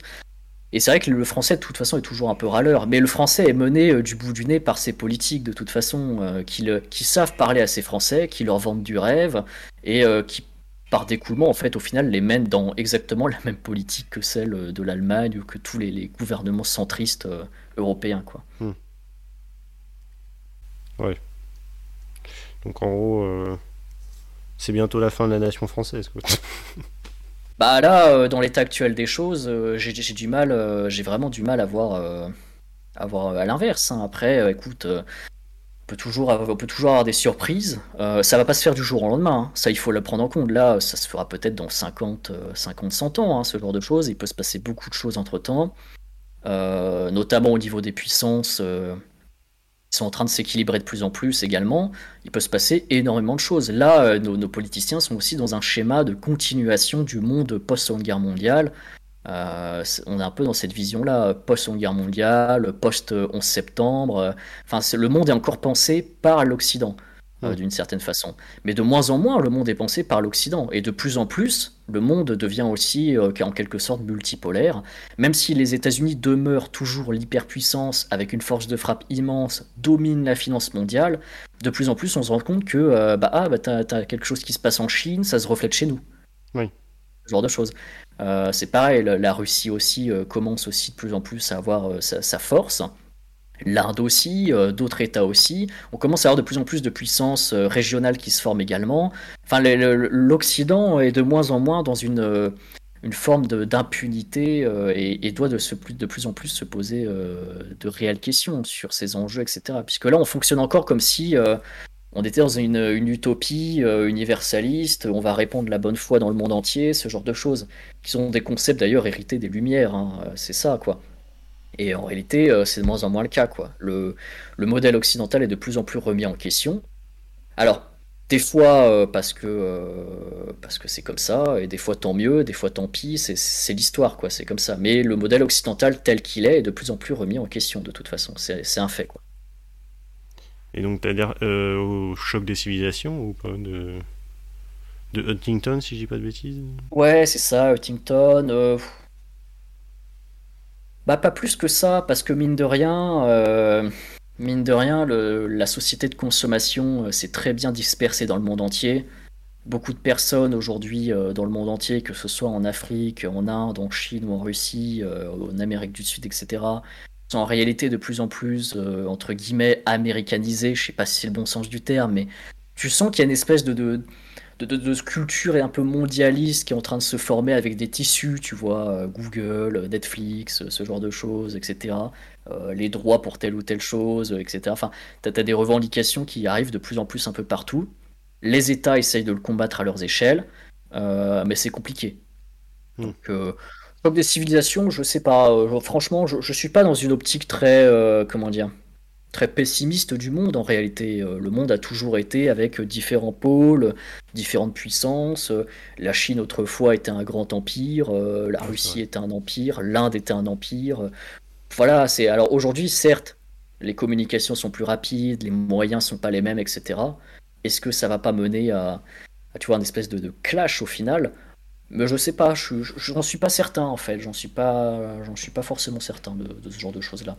Et en attendant, la, la colonisation, euh, ce genre de choses, a surtout été l'apanage en réalité euh, de, l'Occident, tu vois. Sans vouloir faire dans la chouinerie, hein, mais euh, de toute façon, la colonisation, la colonisation, c'est quelque chose de gauche. Hein.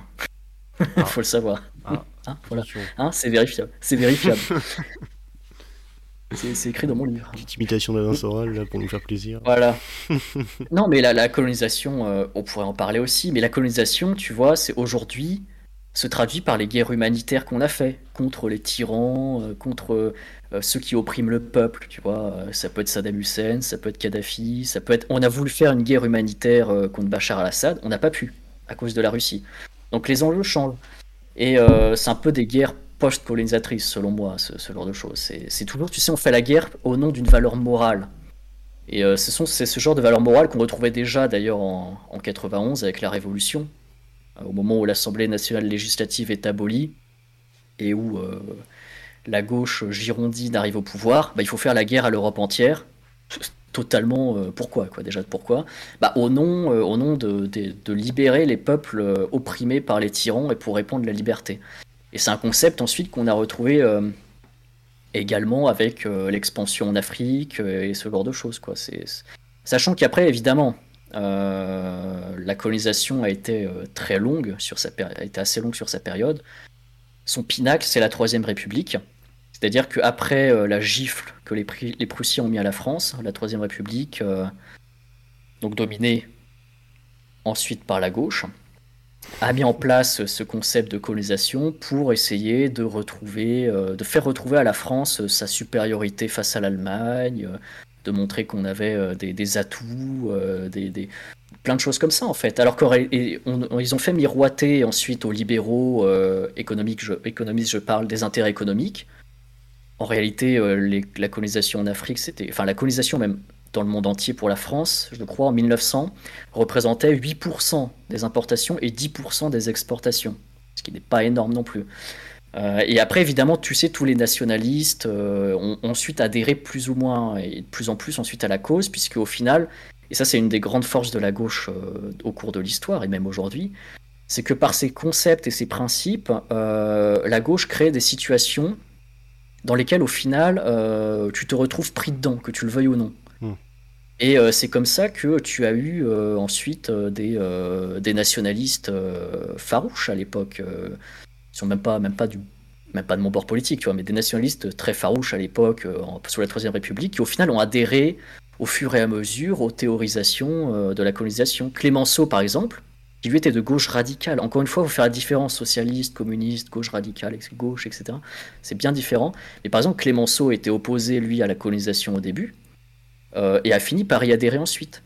Euh, Paul Déroulède, qui est un nationaliste français euh, bien connu sous la Troisième République, a dit, a dit je, alors je sais plus si c'était en séance ou s'il l'a écrit, mais il a dit J'avais deux filles, l'Alsace et la Lorraine, et vous m'offrez 20 domestiques. C'est comme ça qu'il s'exprime face à la Troisième République, parce que la Troisième République dilapide les fonds, dilapide les hommes dans le monde entier, au nom de préceptes qui après en plus seront dits haut et fort par Jules Ferry, tu sais, euh, euh, répondre à la civilisation, ce genre de choses, etc. Oui. Mais au final, petit à petit, tout le monde va se rallier euh, réellement en fait à cette colonisation, et seule l'extrême gauche et les marxistes, pardon, seront anticoloniaux. Et je dois bien leur reconnaître ça au final. Mais ils seront anticoloniaux pour d'autres raisons, parce que c'est l'oppression par la gauche bourgeoise, par les nations bourgeoises, du prolétariat africain, ce genre de, enfin bref, ce genre de choses quoi. Tu, ils ont leur propre concept derrière aussi.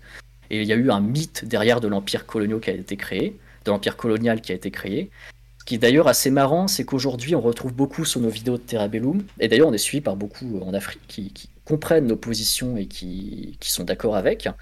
Mais tu en as aussi certains qui en, réalité ne se rendent pas compte, certains Africains boivent en réalité les paroles de la propagande française euh, Hum, de l'empire colonial, c'est-à-dire la France n'est rien sans son empire colonial, euh, la France doit tout à l'empire colonial, etc. Ce qui est faux, ce qui a toujours été faux.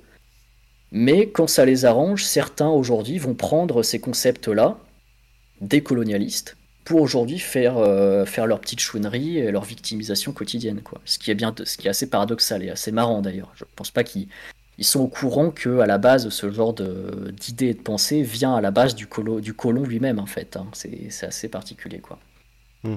Et après la Seconde Guerre mondiale, si tu veux, euh, Seconde Guerre mondiale qui marque la, décolonisation, etc. Et tant mieux d'ailleurs, parce que c'était un boulet pour la France, cette colonisation.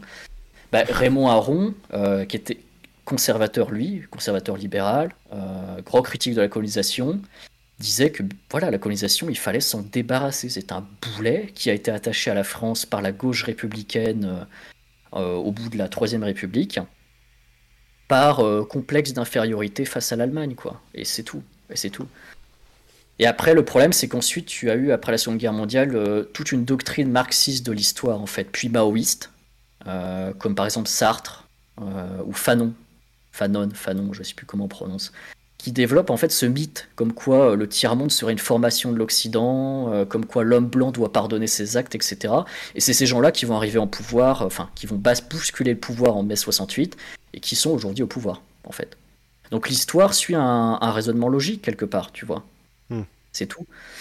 Et, euh, après, euh, voilà, cette, idéologie-là, elle arrivera au pouvoir sous Mitterrand. Mitterrand, d'ailleurs, euh, qui a fait plus de mal à l'Afrique que de bien. Hein. Enfin, faut voir ses interventions de ci, de là. son fils qui gérait, je sais plus quel conseil franco-africain, quelque chose comme ça. Enfin, il y a plein d'affaires troubles, hein, les assassinats politiques aussi. Enfin, voilà, c'est et, parce que Mitterrand est un, est un gauchiste, c'est un homme de gauche Mitterrand, et en fait euh, c'est ce l'idée qu'il opposait la, la plus grande France, comme la gauche disait à l'époque, euh, à la vraie France, comme disait le général de Gaulle. C'est euh, deux visions qui, qui s'écharpent, et aujourd'hui on en paye les conséquences en termes d'immigration, ce genre de choses, etc. On en paye les conséquences, c'est comme ça. C'est l'histoire, l'histoire est bien faite. Hein. Oui. Je pense que c'est un problème l'immigration et tout bah, en soi, c'est pas c'est pas un problème. Euh, fondamentalement, à la base, c'est pas un problème puisque c'est toujours lié à une minorité d'individus normalement. C'est-à-dire qu'en France, tu as toujours eu des, tu sais, as eu, as eu des vagues de migration italienne, polonaise, euh, espagnole, etc. après, le problème, c'est qu'en fait, en allant construire leur empire colonial idéalisé, fantasmé, etc., bah, ils ont aussi porté l'extension de la France et par définition bah, d'autres migrations. Quoi. Donc aujourd'hui, on en paye le prix et voilà, c'est tout quoi, c'est tout. Après, en vérité, euh, c'est vrai qu'il faudrait, euh, il faudrait aussi réguler, euh, il faudrait réguler certaines choses, adopter un programme un peu plus conservateur, justement dans la ligne logique de la conservation des, traditions aussi, ce genre de choses. Mais après, rentrer dans des théories fumeuses, etc., bah, je veux dire, on en paye, on en paye le prix quelque part, c'est tout. Fallait, fallait bien voter, fallait bien voter il y a, il y a 150 ans, quoi, voilà. C'était qui alors il y a 150 ans? Bah, je sais pas, j'ai dit 150 ans, mais en gros, euh, sous la troisième, en gros, ouais, voilà, tu vois ce que je veux dire, quoi. Sous la troisième République, euh, voilà, c'est, t'as eu un tournant au début. au début, d'ailleurs, sous la troisième République, ce qui est intéressant, c'est que t'as eu, euh, au début, le, pouvoir était vraiment aux mains des plutôt conservateurs, monarchistes, etc. Et ces personnes-là, c'est pareil. alors théoriquement, ils sont dans mon camp, mais c'était des couillons, quoi. Ils ont pas su saisir les opportunités du pouvoir et euh, établir quelque chose de périn et de sain. À la place de ça, ils se sont battus entre eux, euh, ils ont perdu du temps, et puis bah, la gauche est arrivée au pouvoir, suivi de la gauche radicale, et eux, par contre, savent mettre en place des programmes. Voilà. Et c'est quelque chose que tu revois d'ailleurs aujourd'hui. C'est-à-dire qu'aujourd'hui, un programme, par exemple, de Mélenchon, sera toujours plus séduisant qu'un quelque autre programme. Parce que, euh, par exemple, tu regardes le programme de Zemmour, le programme de Zemmour, c'est déjà, avant de commencer à faire marcher la France, il va falloir qu'on mette quelques qu'on repasse sur quelques mesures, quelques lois, qu'on repasse. En fait, c'est toujours en réaction à quelque chose. Et c'est ça un des, c'est ça un des problèmes. Et c'est en ça que la gauche est très forte. C'est que la gauche, elle va toujours de l'avant, quitte à faire de la merde, mais elle ira de l'avant. Et donc l'homme aime bien parce que l'homme, euh, psychologiquement, il se dit, enfin, il n'y a, pas d'échec ni de réussite. Donc il peut y avoir potentiellement une réussite. Donc aller de l'avant, c'est toujours mieux que reculer. Le problème étant que des fois, bon, aujourd'hui, on va tellement de l'avant que euh, bah, quand tu as des programmes comme Zemmour qui arrivent, bah, déjà, il faudrait reculer sur certaines mesures et ensuite aller et revenir de l'avant. Ce qui est assez compliqué à comprendre et je le conçois, c'est compliqué à, comprendre et c'est pas très séduisant, quoi. Oui, oui, c'est sûr. J'espère avoir été, euh, avoir été assez euh, C'était bien complet, très intéressant pour le C'est assez particulier si tu veux, parce que c'est vrai que là, c'est au, nom de Terabellum, mais en fait, au final, euh, c'est plutôt au nom de moi et euh, au nom de la politique. Donc, podcast assez particulier, en effet. Oui, non, mais c'est ça qui est intéressant pour le coup. Euh. C'est ça, c'est ça. Après, ce qu'il faut savoir, c'est que Terabellum n'est pas, n'a pas vocation à faire de l'influence hmm. droite, quoi. C'est-à-dire que là, là je, je, parle de ça en podcast comme ça.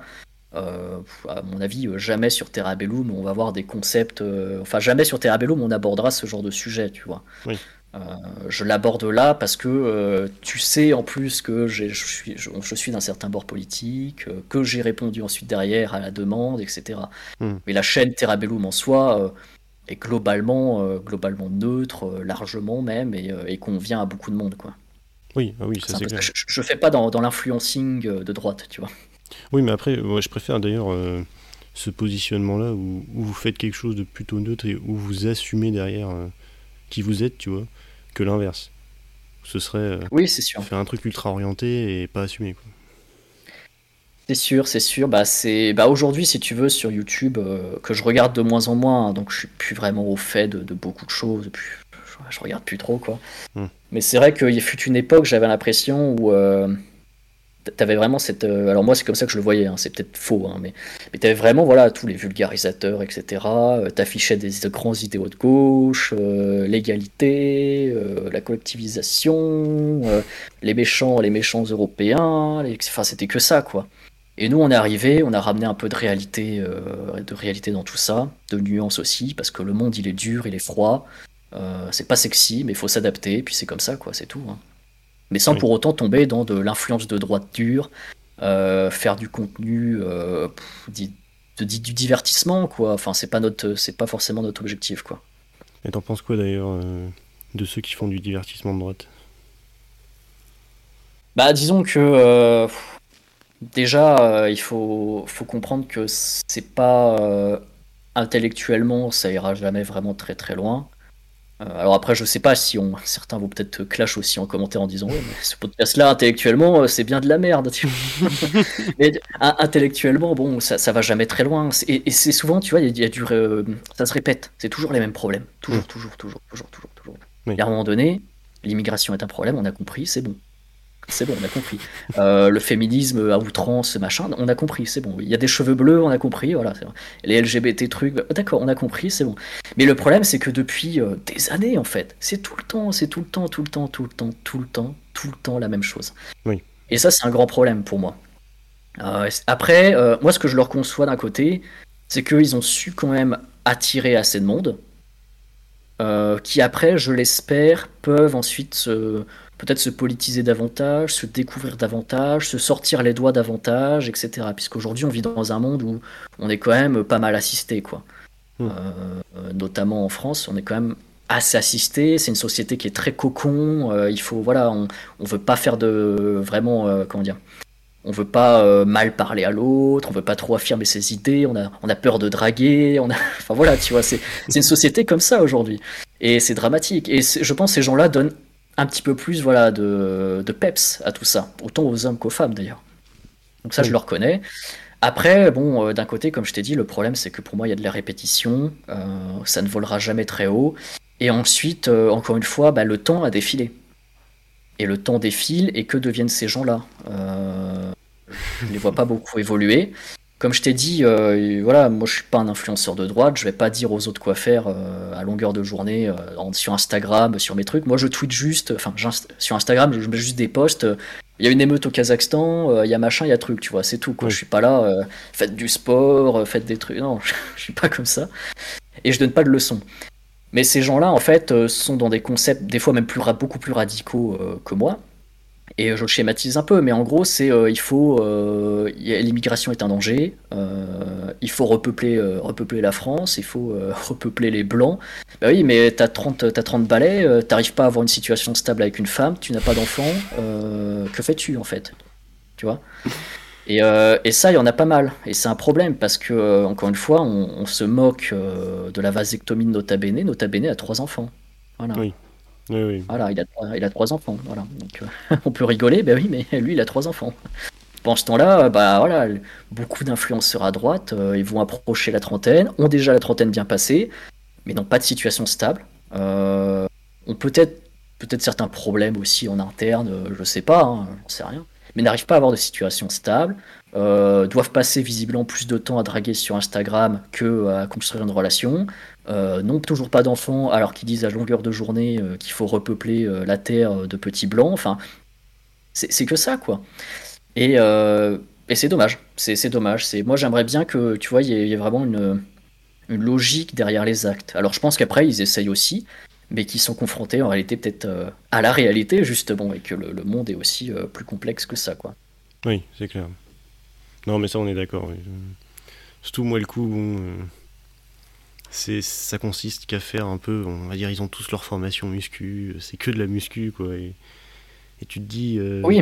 mais je sais pas euh, est-ce que tu as des livres à recommander euh, est-ce que tu sais te saper un minimum bien enfin voilà quoi est-ce que est-ce que tu fais des bah choses autres que ressembler à un culturiste je te disais le, conservatisme c'est Roger Scruton qui dit ça qui est un anglais conservateur qui est décédé il y a quelques années d'ailleurs mmh, mais très bon euh, qui, justement parlait du conservatisme, pas comme idéologie qui s'impose aux autres, mais comme déjà une restructuration de soi.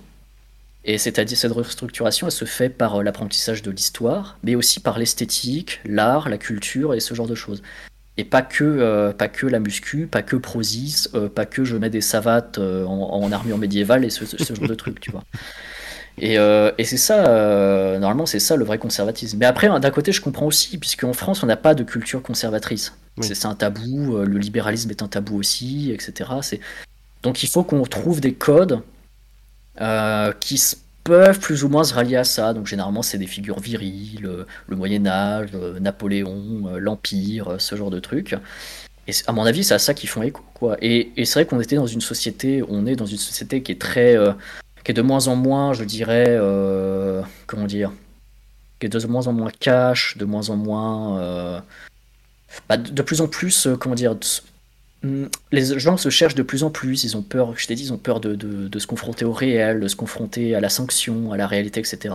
Et c'est vrai qu'eux arrivent avec des schémas, alors certes, des schémas euh, qui peuvent être assez absurdes au premier abord, mais qui, au final, à mon avis, parlent à beaucoup de monde, quoi. Après, euh, dans le fond, bon, est-ce que ça va très loin Voilà, c'est ça qu'il faut voir. Faut, faut réfléchir à ça, quoi. Oui, non, c'est clair que ça parle, mais je pense que tu vois, ça parle à des gens qui sont en manque de confiance en eux à la base, tu vois. Je, je pense pas que tu aies besoin de peser, euh, je sais pas, 120 kg de muscle, tu vois, pour draguer une fille. Non, non, absolument pas. Donc euh, voilà, je pense que c'est pour des mecs qui sont en manque de confiance et qui se disent, bon, euh, voilà, je sais pas, je suis trop gros ou trop mince et je pourrais pas y arriver, et eux, ils me donnent une solution, tu vois, une porte de sortie. Mm, mm, mm. C'est ça, c'est ça. Non, c'est exactement ça, quoi. Puis après, il faut voir aussi qu'est-ce qu'ils qu'est-ce qu'ils pourront construire derrière. Euh, j'ai vu qu'il y a un projet euh, là de film euh, médiéval, peut-être, ce genre, avec toute la, tous les, les, je ne sais même plus leur nom, je suis désolé. avec les, voilà ceux, qui sont à droite sur YouTube. On verra ce que ça donne. On verra ce que ça donne. Est-ce que ce sera très bien? Est-ce que ce sera un nanar? En tout cas, l'idée déjà est bonne. Au moins, j'aime bien. Ils sont dans la création. Hmm. Déjà, ça c'est bien. Ils sont dans la création de quelque chose. Déjà, c'est bien. Mais après, voilà, derrière, il faut aussi que euh, au quotidien, voilà, il faut aussi montrer l'exemple. C'est pas le tout d'être une figure euh, sur Instagram, mais il euh, faut aussi montrer l'exemple. femme, mariage, enfant, voilà. C'est ça déjà le conservatisme. Déjà, c'est ça quoi. C'est la base de la nature humaine quoi. C'est c'est construire son cercle proche et après tu construiras celui petit à petit jusqu'à atteindre le cercle de la nation quoi. C'est un peu ça le mode de pensée quoi. Et bah, si tu veux, dans, dans, ce mode de pensée-là, j'en vois aucun. Euh, j'en vois aucun si le, le, Raptor a un enfant, par exemple, donc c'est très mmh. bien. Euh, je sais que par exemple, il y a Conversano pour ce qu'on peut lui reprocher aussi, euh, mais par exemple, lui aussi promeut cette, cette vocation, on va dire, de, un peu de, faire des enfants. Enfin, il, est, il est dans son schéma de pensée, donc il est cohérent avec ses pensées. Fait intéressant, je crois, c'est dans le programme de Zemmour aussi, il y a une petite ligne euh, en mode euh, promotion de la natalité, qui est assez marrante d'ailleurs. Bon, pour ce que ça vaudra, hein, je ne sais pas. Mais euh, voilà, c'est. Il y a quelques petits concepts qui arrivent de temps en temps, mais il faut pas oublier que voilà, le conservatisme à la base et la droite conservatrice, c'est avant tout déjà bien se construire soi-même, ranger sa chambre, faire sa famille, et après on s'occupera peut-être de son, des autres et de son cercle proche, tu vois. Et on ne s'occupera pas des autres au nom de euh, quelques principes abstraits, mais petit à petit, quoi. Oui. C'est un peu une sorte de développement personnel, quoi. Bah, c'est ça à la base, hein, c'est ça. Hein. Hmm. C'est vraiment ça. Ouais, après, non, mais après, euh, je pense que le développement personnel, c'est pas mal, tu vois, mais euh, bon. Il y en a, je pense, qui le recrachent trop en mode j'ai l'impression qu'il pourrait lire des dizaines de livres de développement personnel, tu vois. J'en ai jamais lu aucun, moi. Ouais, moi non, mais moi non plus. Hein.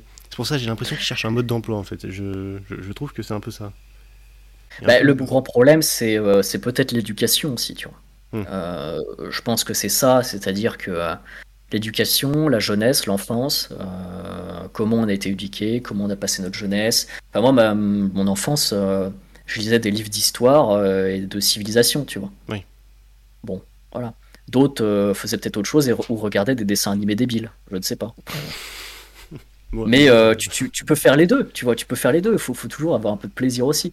Mais c'est pareil, quoi. C'est une notion, une construction. Puis l'éducation aussi, a un gros problème. C'est pareil, l'éducation a été détruite en 1700. Bah, c'est pareil, l'éducation de toute façon a été conceptualisée pour faire en sorte que non pas tu, tu puisses, comment dire, te développer personnellement, et pour que tu adhères à des concepts, en fait.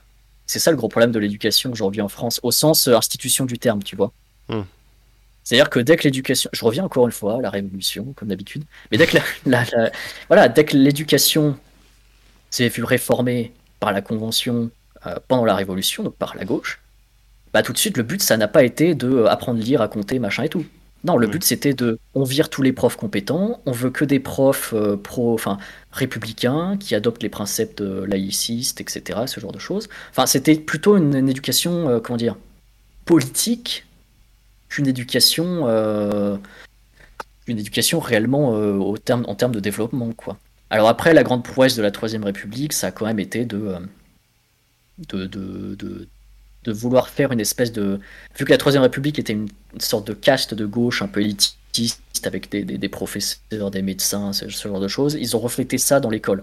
D'un côté, a été un bon point aussi, parce que c'est ce qui a permis d'avoir une école élémentaire euh, très compétente. Et d'ailleurs, après, ils s'en sont un peu mordus les doigts, puisque euh, les gens arrivaient tellement en fait à être compétents, à penser par eux-mêmes, etc., qu'au final, quand le site, encore une fois, l'individualisme, quand l'individu commence vraiment à être émancipé, à être compétent, et eh ben, euh, il commence de plus en plus à vouloir aussi euh, peut-être se former et à aussi remettre en question des fois le pouvoir. Et en l'occurrence, bah, le pouvoir, c'était eux. Quoi. Ils avaient fait leur propre, euh, leur propre, former leur propre population qui aurait pu les mettre au placard après. Mais heureusement, il y a eu la Première Guerre mondiale, donc ça a bien purgé de ce côté-là pour eux. Donc voilà. Et ils s'en sont bien sortis. Mais après, encore une fois, voilà, l'éducation, c'est pareil tu ce grand combat entre le public et le privé également, puisqu'il faut savoir que l'éducation, euh, avant la Révolution et pendant une bonne partie du, XIXe siècle, l'éducation est sur la base du volontariat des parents qui en fait se cotisent pour financer des professeurs. qui mmh. cherchent évidemment le meilleur professeur, etc. Et tu avais des espèces de petites formations de mini-écoles primaires, maternelles, etc. Mais sachant qu'à l'époque aussi, la vie était différente. C'est-à-dire que tu étais enfant, tu vois, mais t'allais à l'école, mais quand il y avait la période des moissons, puisque la France était rurale à 90%, bah, quand il y avait la période des moissons, il fallait que tes enfants soient là, etc. Et ces écoles-là étaient très adaptatives, puisque c'était les parents qui faisaient, enfin, qui payaient l'instituteur, qui organisait l'école, etc. Et quand la République est arrivée, bah, elle a tout balayé, concept républicain, égalité pour tout le monde, euh, les écoles rurales, euh, bah, abolition totale, clash avec l'Église, etc., etc. Ce qui a mené à quelques problèmes d'ailleurs. Mais ensuite, ils se sont bien rattrapés, mine de rien, sur la Troisième République. Mais toujours dans une logique de former pour, la... pour politiser, quoi. C'est un peu ce, sens-là, quoi. T'as l'impression que ça, on à... ça se poursuit aujourd'hui euh, Le fait que ah bah l'éducation euh, endoctrine plutôt que euh, d'apprendre les savoirs fondamentaux Mais le, le, le, régime se poursuit de toute façon. Hmm. C'est pour, pour moi, comme je t'ai dit, c'est je, comprends parfaitement les, les, les, certains socialistes, certains euh, communistes qui disent que oui, oui, c'est la gauche bourgeoise au pouvoir aujourd'hui. Mais c'est la même gauche bourgeoise qui était au pouvoir sous la troisième, qui était au pouvoir euh, pendant la période révolutionnaire à un moment donné, etc. etc. Et, et on est toujours dans cette logique de l'école est un instrument. L'école, euh, alors il y a des citations horribles de révolutionnaires qui te disent en gros, euh, on arrache l'enfant à ses parents pour le redonner euh, en, produit de la liberté, enfin ce genre de choses, tu vois. C'est cette violence-là, en fait. J'ai pas les citations, je suis désolé. Vous pourrez m'insulter en commentaire si vous n'êtes pas d'accord, mais, j'ai des citations comme ça, mais je me souviens plus qui, les a dit exactement. Mais, mais c'est un peu ce concept-là, en fait. Même aujourd'hui. Et aujourd'hui, tu te rends compte que oui, l'éducation, pourquoi il y a des réformes? Euh, continues sur des, trucs abstraits, quoi, genre. Bah, aujourd'hui, on va plus apprendre l'histoire de France, euh, on va apprendre l'histoire du peuple du Mali. Euh, euh, c'est très intéressant, mais, pourquoi on le fait aujourd'hui? Voilà, pour, certaines raisons qui sont évidentes. Pourquoi est-ce que le niveau en maths diminue, mais on va te mettre plus de cours pour apprendre l'éducation civique ou des trucs comme ça, enfin des trucs farfelus. L'éducation est modulable en fait. Et il faut savoir que l'éducation, c'est le premier, comment dire, quand je pourrais dire ça? C'est le premier outil qu'a le gouvernement pour formater euh, les enfants. Parce que normalement, les enfants, euh, ils sont toujours avec leurs parents et les enfants euh, sont proches de leurs parents, etc. Donc ils reflètent ce que les parents sont. que ce soit des ouvriers, des notables, des médecins, etc. Et la grande réussite de la République, c'est d'arracher ces enfants à leurs parents, de leur imposer une école obligatoire, de leur imposer des professeurs obligatoires et de leur imposer un programme. Alors qu'à la base, euh, à la base, c'était les parents qui cotisaient pour payer un, instituteur avec un certain programme, etc. etc. C'est des petites nuances. Et d'ailleurs, je crois que c'est assez intéressant. Je crois que c'est Emmanuel Macron qui a euh, fait abaisser le l'âge euh, l'âge obligatoire pour rentrer à l'école, si je ne dis pas de bêtises. ah oui, je, regarde juste vite fait sur Internet. Peut-être, c'est possible. Euh... Moi, je crois qu'il doit rentrer à partir de 3 ans, mais je sais plus si c'est sous Macron ou Hollande. Voilà, Macron, Macron rend l'école obligatoire à partir de 3 ans. Hmm. Et avant, c'était 6 ans. Je Et donc pour toi, c'est euh, une intention cachée de formater les enfants plus jeunes euh Bah, en fait, je, garde le principe de base. C'est-à-dire que pour moi, l'école est un outil, ni plus ni moins. Euh, un outil utile aussi parce que ça, ça permettait, quand il n'y avait pas le télétravail et quand ton travail le permet, aux parents aussi d'envoyer les enfants à l'école. Et l'école est une institution. Et c'est vrai que le fait d'abaisser comme ça, c'est assez, assez particulier. Parce que moi, je suis allé, je suis allé à l'école très tôt, hein, à deux ans, deux ans et quelques j'y étais. mais je sais qu'il y en a beaucoup, ils y allaient plus tard, tu vois. Et dans d'autres pays, tu y vas plus tard. Je sais qu'en Russie, qui est un pays que je connais bien, euh, tu vas pas avant 6-7 ans à l'école, quoi. Euh, et, pourtant, aujourd'hui, on est dans une, dans une, société où les ménages, au terme économique du terme, ont plus de moyens, peuvent. Euh, ouais, t'as plus les moissons à faire avec tes gamins, tu vois. Donc, tu peux. Euh, tes enfants sont pas obligés d'aller à l'école forcément à 3 ans. Donc, pour moi, il y, a des choses qui, se, qui peuvent se refléter derrière, mais qui sont dans une logique, encore une fois, républicaine et encore une fois de gauche. Pour moi, c'est parfaitement logique que Macron soit dans cette continuité politique euh, depuis euh, maintenant euh, plusieurs siècles, etc. Enfin, sa politique est cohérente en réalité. Et, et voilà, c'est parfaitement normal à mon avis, quoi. Hmm.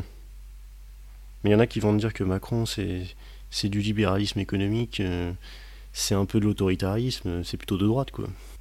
Ben, ça, c'est ce qu'on dirait, ça, c'est ce qu'on dirait aujourd'hui. Mais c'est parce qu'aujourd'hui, les concepts de droite-gauche, etc., euh, par l'ingénierie sociale, c'est-à-dire l'escroquerie, sont, euh, sont flous.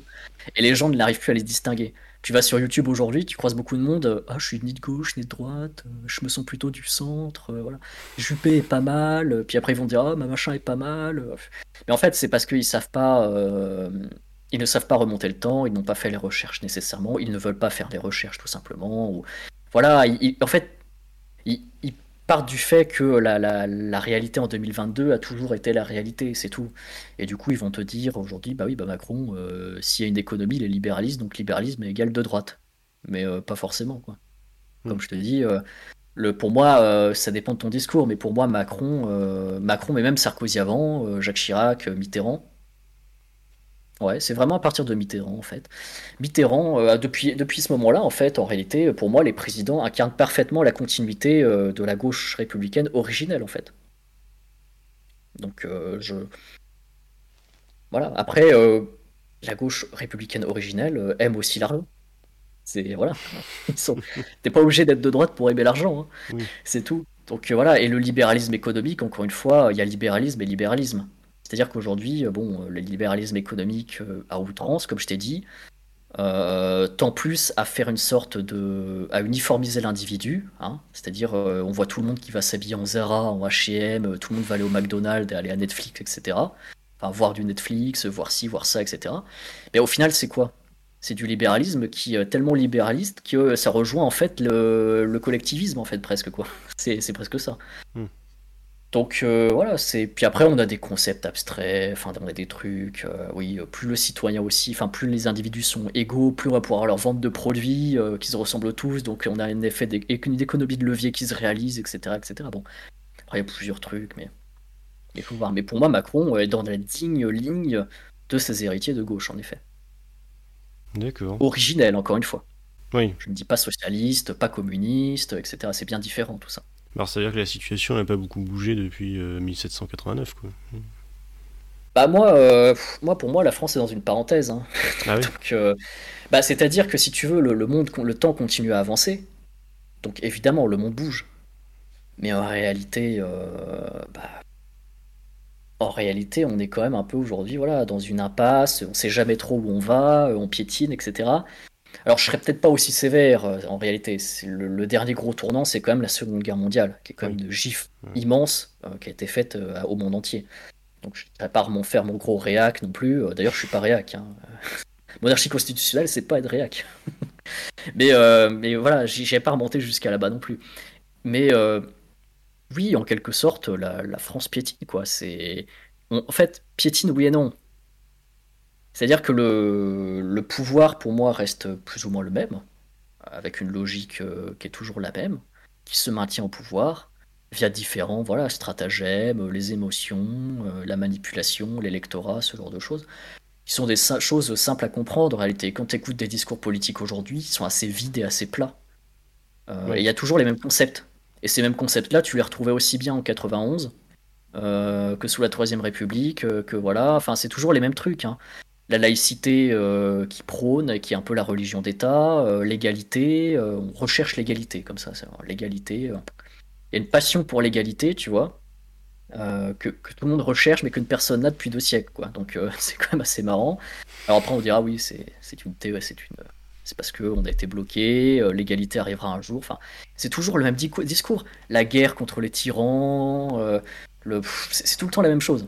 C'est tout le temps la même chose. En réalité, la pensée politique est toujours la même, mais certes, le monde avance, mine de rien. Le monde avance, la France avance avec elle.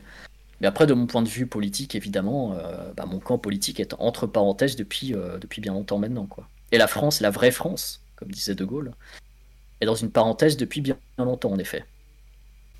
Euh, est-ce que tu connais par hasard le, le sinistrisme, ou le mouvement sinistrogir Ça me dit quelque chose en gros, c'est l'idée, euh, enfin c'est Albert Thibaudet qui disait que, euh, en, gros, euh, le schéma politique de la France c'était que il y avait un parti de gauche qui prenait le pouvoir, qui devenait le, mhm. nouveau parti conservateur, donc de droite, et qu'il était supplanté par un parti de gauche encore plus radical. Et donc il, prend pour exemple, par exemple, le parti radical qui au début était d'extrême gauche et qui mhm. aujourd'hui est plutôt de considéré comme de centriste ou de centre droit. Quoi.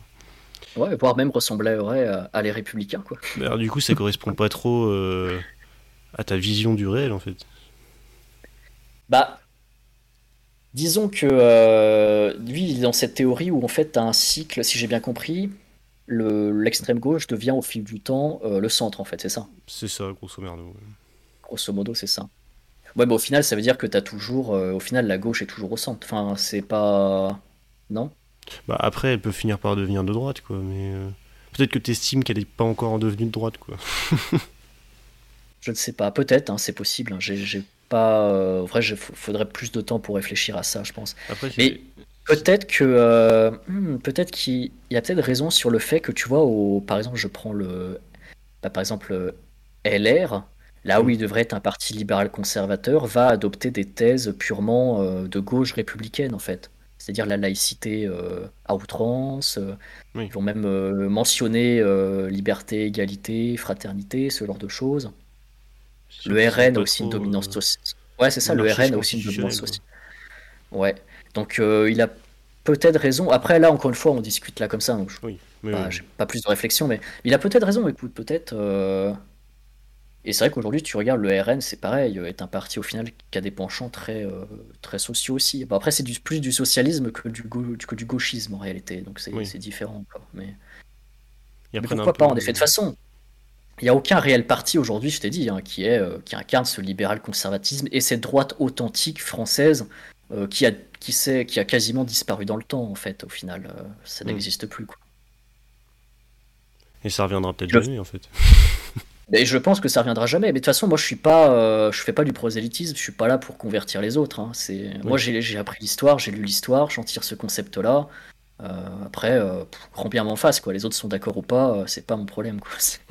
Je suis pas là pour faire, pour faire convertir les autres, amener les autres, etc. C'est voilà. Et peut-être que oui, ça n'arrivera jamais parce que ça demande quand même des réflexions assez poussé, faut remonter dans le temps, faut se remettre en question, faut remettre en question aussi euh, ce qu'est la France aujourd'hui, faut, faut remettre en question beaucoup de choses et beaucoup d'acquis en fait au final.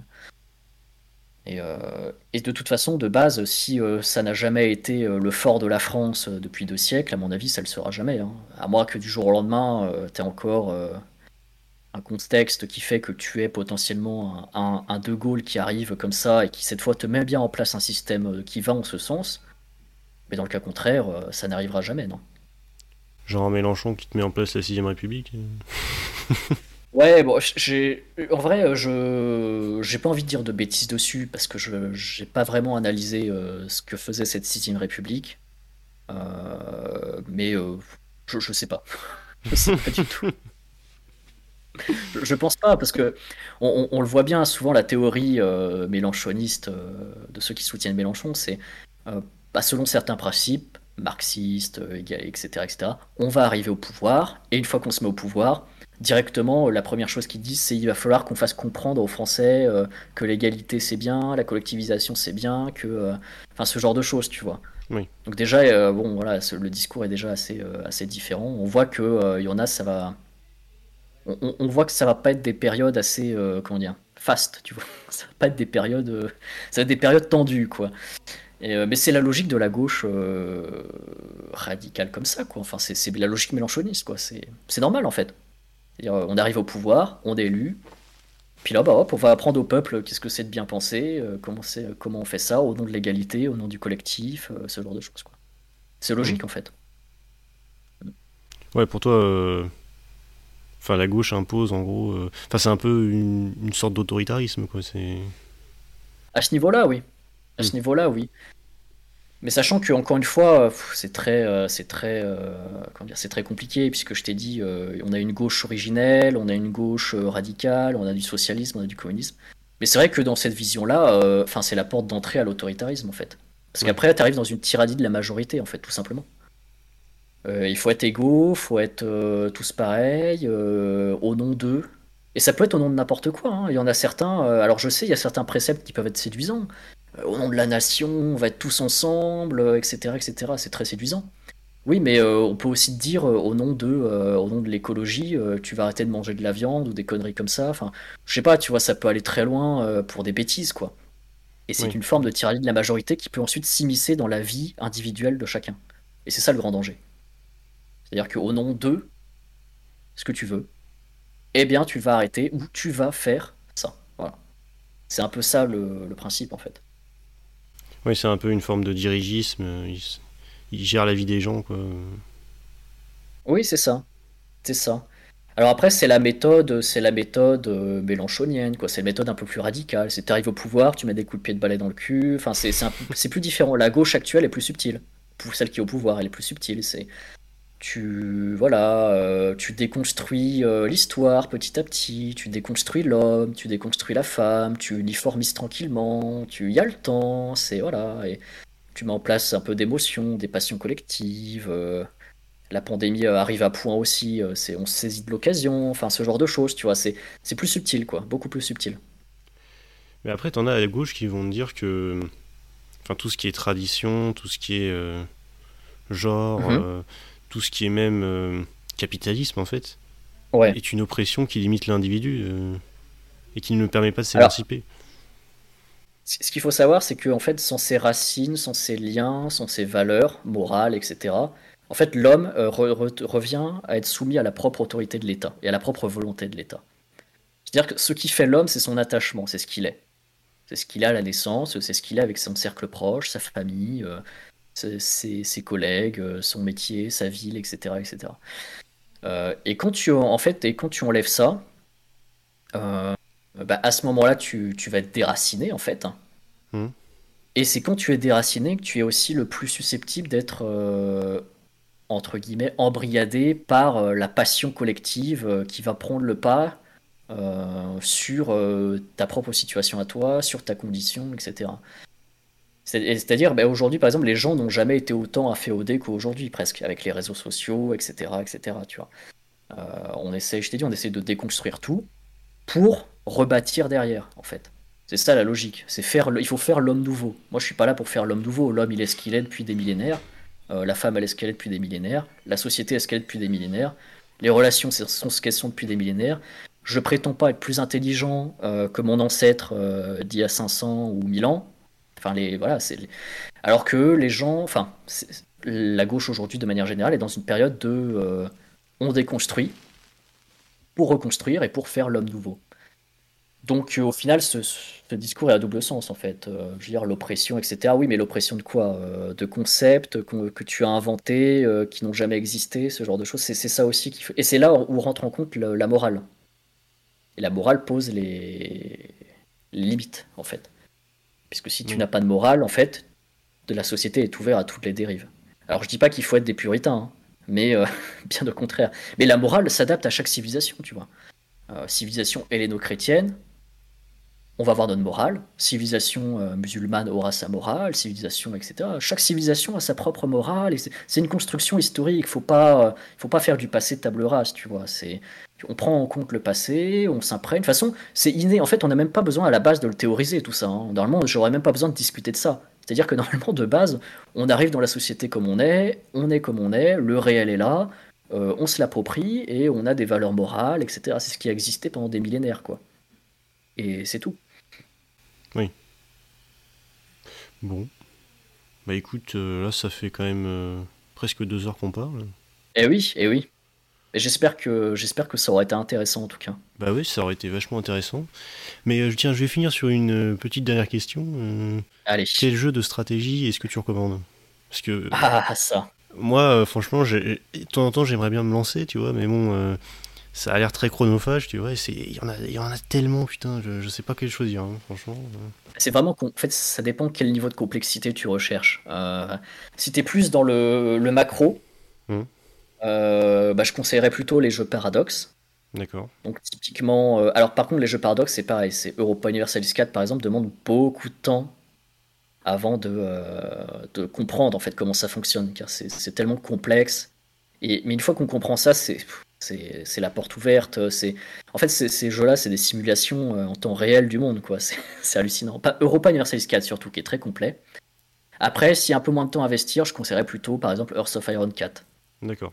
Qui est peut-être plus interactif, plus récent aussi, euh, qui permet de s'amuser avec les différents régimes. C'est-à-dire des fois, euh, des fois tu peux faire des, voilà des régimes communistes, faire des fédérations de communistes ou faire des fédérations de fascistes. ou voilà, c'est bon, voilà, t'as un aspect gestion de la chaîne industrielle aussi, ce genre de choses. Et c'est plus récent. Donc on connaît un peu mieux aussi, tu vois. Europa Universalis 4 est très dilué dans le temps, ça va du 16e euh, au 18e, au 19e siècle, très vaste. Donc je conseillerais, c'est plutôt ça du point de vue macro. Et après, du point de vue euh, ouais, micro, micro, je crois, c'est-à-dire plutôt euh, centré sur un peu moins de gestion et un peu plus de bataille, par exemple, euh, bah là, je recommanderais la série tout simplement des, des Total War, en fait. Et pas nécessairement les nouveaux. hein. Je recommanderais plutôt les anciens, en fonction de la période non, qui est. Ouais, Rome 2 Total War est très bien, Napoléon Total War est très bien, Shogun 2 Total War est très bien. Les nouveaux, j'ai un peu des problèmes avec. Déjà, je joue moins qu'avant. Mhm. Mais les nouveaux euh, ont des concepts de plus en plus, tu sais, RPGesques, euh, de points, de trucs Ah oui. comme ça, de héros. euh, bon, alors ça peut plaire, hein, mais euh, c'est pas forcément. euh, voilà, moi j'aime bien quand tu vois, il y a un soldat, il tire, il peut tuer un général, tu vois. Voilà, J'aime pas quand le général, c'est- j'aime pas quand le général c'est un sac à PV, tu vois, et qui, qui fait valdinguer 50 hommes du oh, d'un coup d'épée, quoi. C'est pas, Oui. c'est pas trop mon délire, quoi. Donc ouais, voilà les, les brèves recommandations que, que je pourrais vous faire, ouais. Ok, bah, merci beaucoup. Mais pas de problème, bah écoute, merci à toi. Euh, J'espère euh, qu'on aura de, de bonnes réactions en, en commentaire. Tu, tu- D'ailleurs, tu m'as pas dit, parce que c'est la première fois qu'on se voit, mais ta, en fait, ta, ta chaîne, ta communauté, etc., c'est ressemble à quoi un petit peu? Alors, j'ai sondé ma communauté récemment. euh, sur 200 votes à peu près, j'avais. euh, enfin, c'était assez équilibré pour le coup. Je devais avoir à peu près. Je sais pas, un quart d'extrême gauche, tu vois. euh, Peut-être un autre quart de gauche. Et le reste, ça devait être euh, 10% de centre. euh, Peut-être 20% de, de droite et 20% d'extrême droite ou une connerie comme ça, tu vois. C'est pas mal équilibré en vrai. hein. Ouais, ouais, non, franchement. euh, Pas mal équilibré, ouais, c'est bien. Bon, après, là, j'ai plus de personnes euh, d'extrême gauche pour le coup. euh. Ça, ça va clash en commentaire, alors là, c'est parti. Ouais, je pense qu'il y en a. euh, bah, la dernière fois, il y en a qui m'ont dit euh, Ah, j'ai hâte de voir et tout euh, ce qui se passera avec un invité qui sera pas de mon bord politique, euh, en disant entre parenthèses Ouais. Bah, je suis de gauche, quoi. Et là, je me dis euh, Oula, là, il a commencé à dire euh, monarchie constitutionnelle. euh, Il y a déjà des mecs qui sont en train d'écrire, tu sais. euh. Ouais, bon après, je dis monarchie. Ouais, c'est ça. Bah, Après, c'est c'est le- la forme originelle, encore une fois. C'est un modèle, De Gaulle a essayé de l'adopter en, en République, tu vois. C'est l'orléanisme, quoi. C'est plus ou moins ça, ouais, voilà, c'est ça. C'est bon. Après, je, je suis pas nécessairement monarchiste pour autant, tu vois. Comme je t'ai dit, moi, j'impose pas, euh, j'impose pas mon idéologie, je cherche pas à la poser, quoi. C'est ça la grande différence. Avec Oui. beaucoup. Effectivement. Et ça, c'est ça. Bah écoute, en tout cas, merci beaucoup euh, à toi pour ton accueil. J'espère que ta communauté euh, sera réceptive. Euh, je m'attends à, à- à de bonnes réactions Ah, je dans les deux sens du terme. Il n'y a pas de raison. À de bonnes réactions. Et puis, bah écoute, peut-être à la prochaine. Et puis voilà, merci beaucoup. Ouais, salut, à la prochaine. Ciao, Quentin. Salut.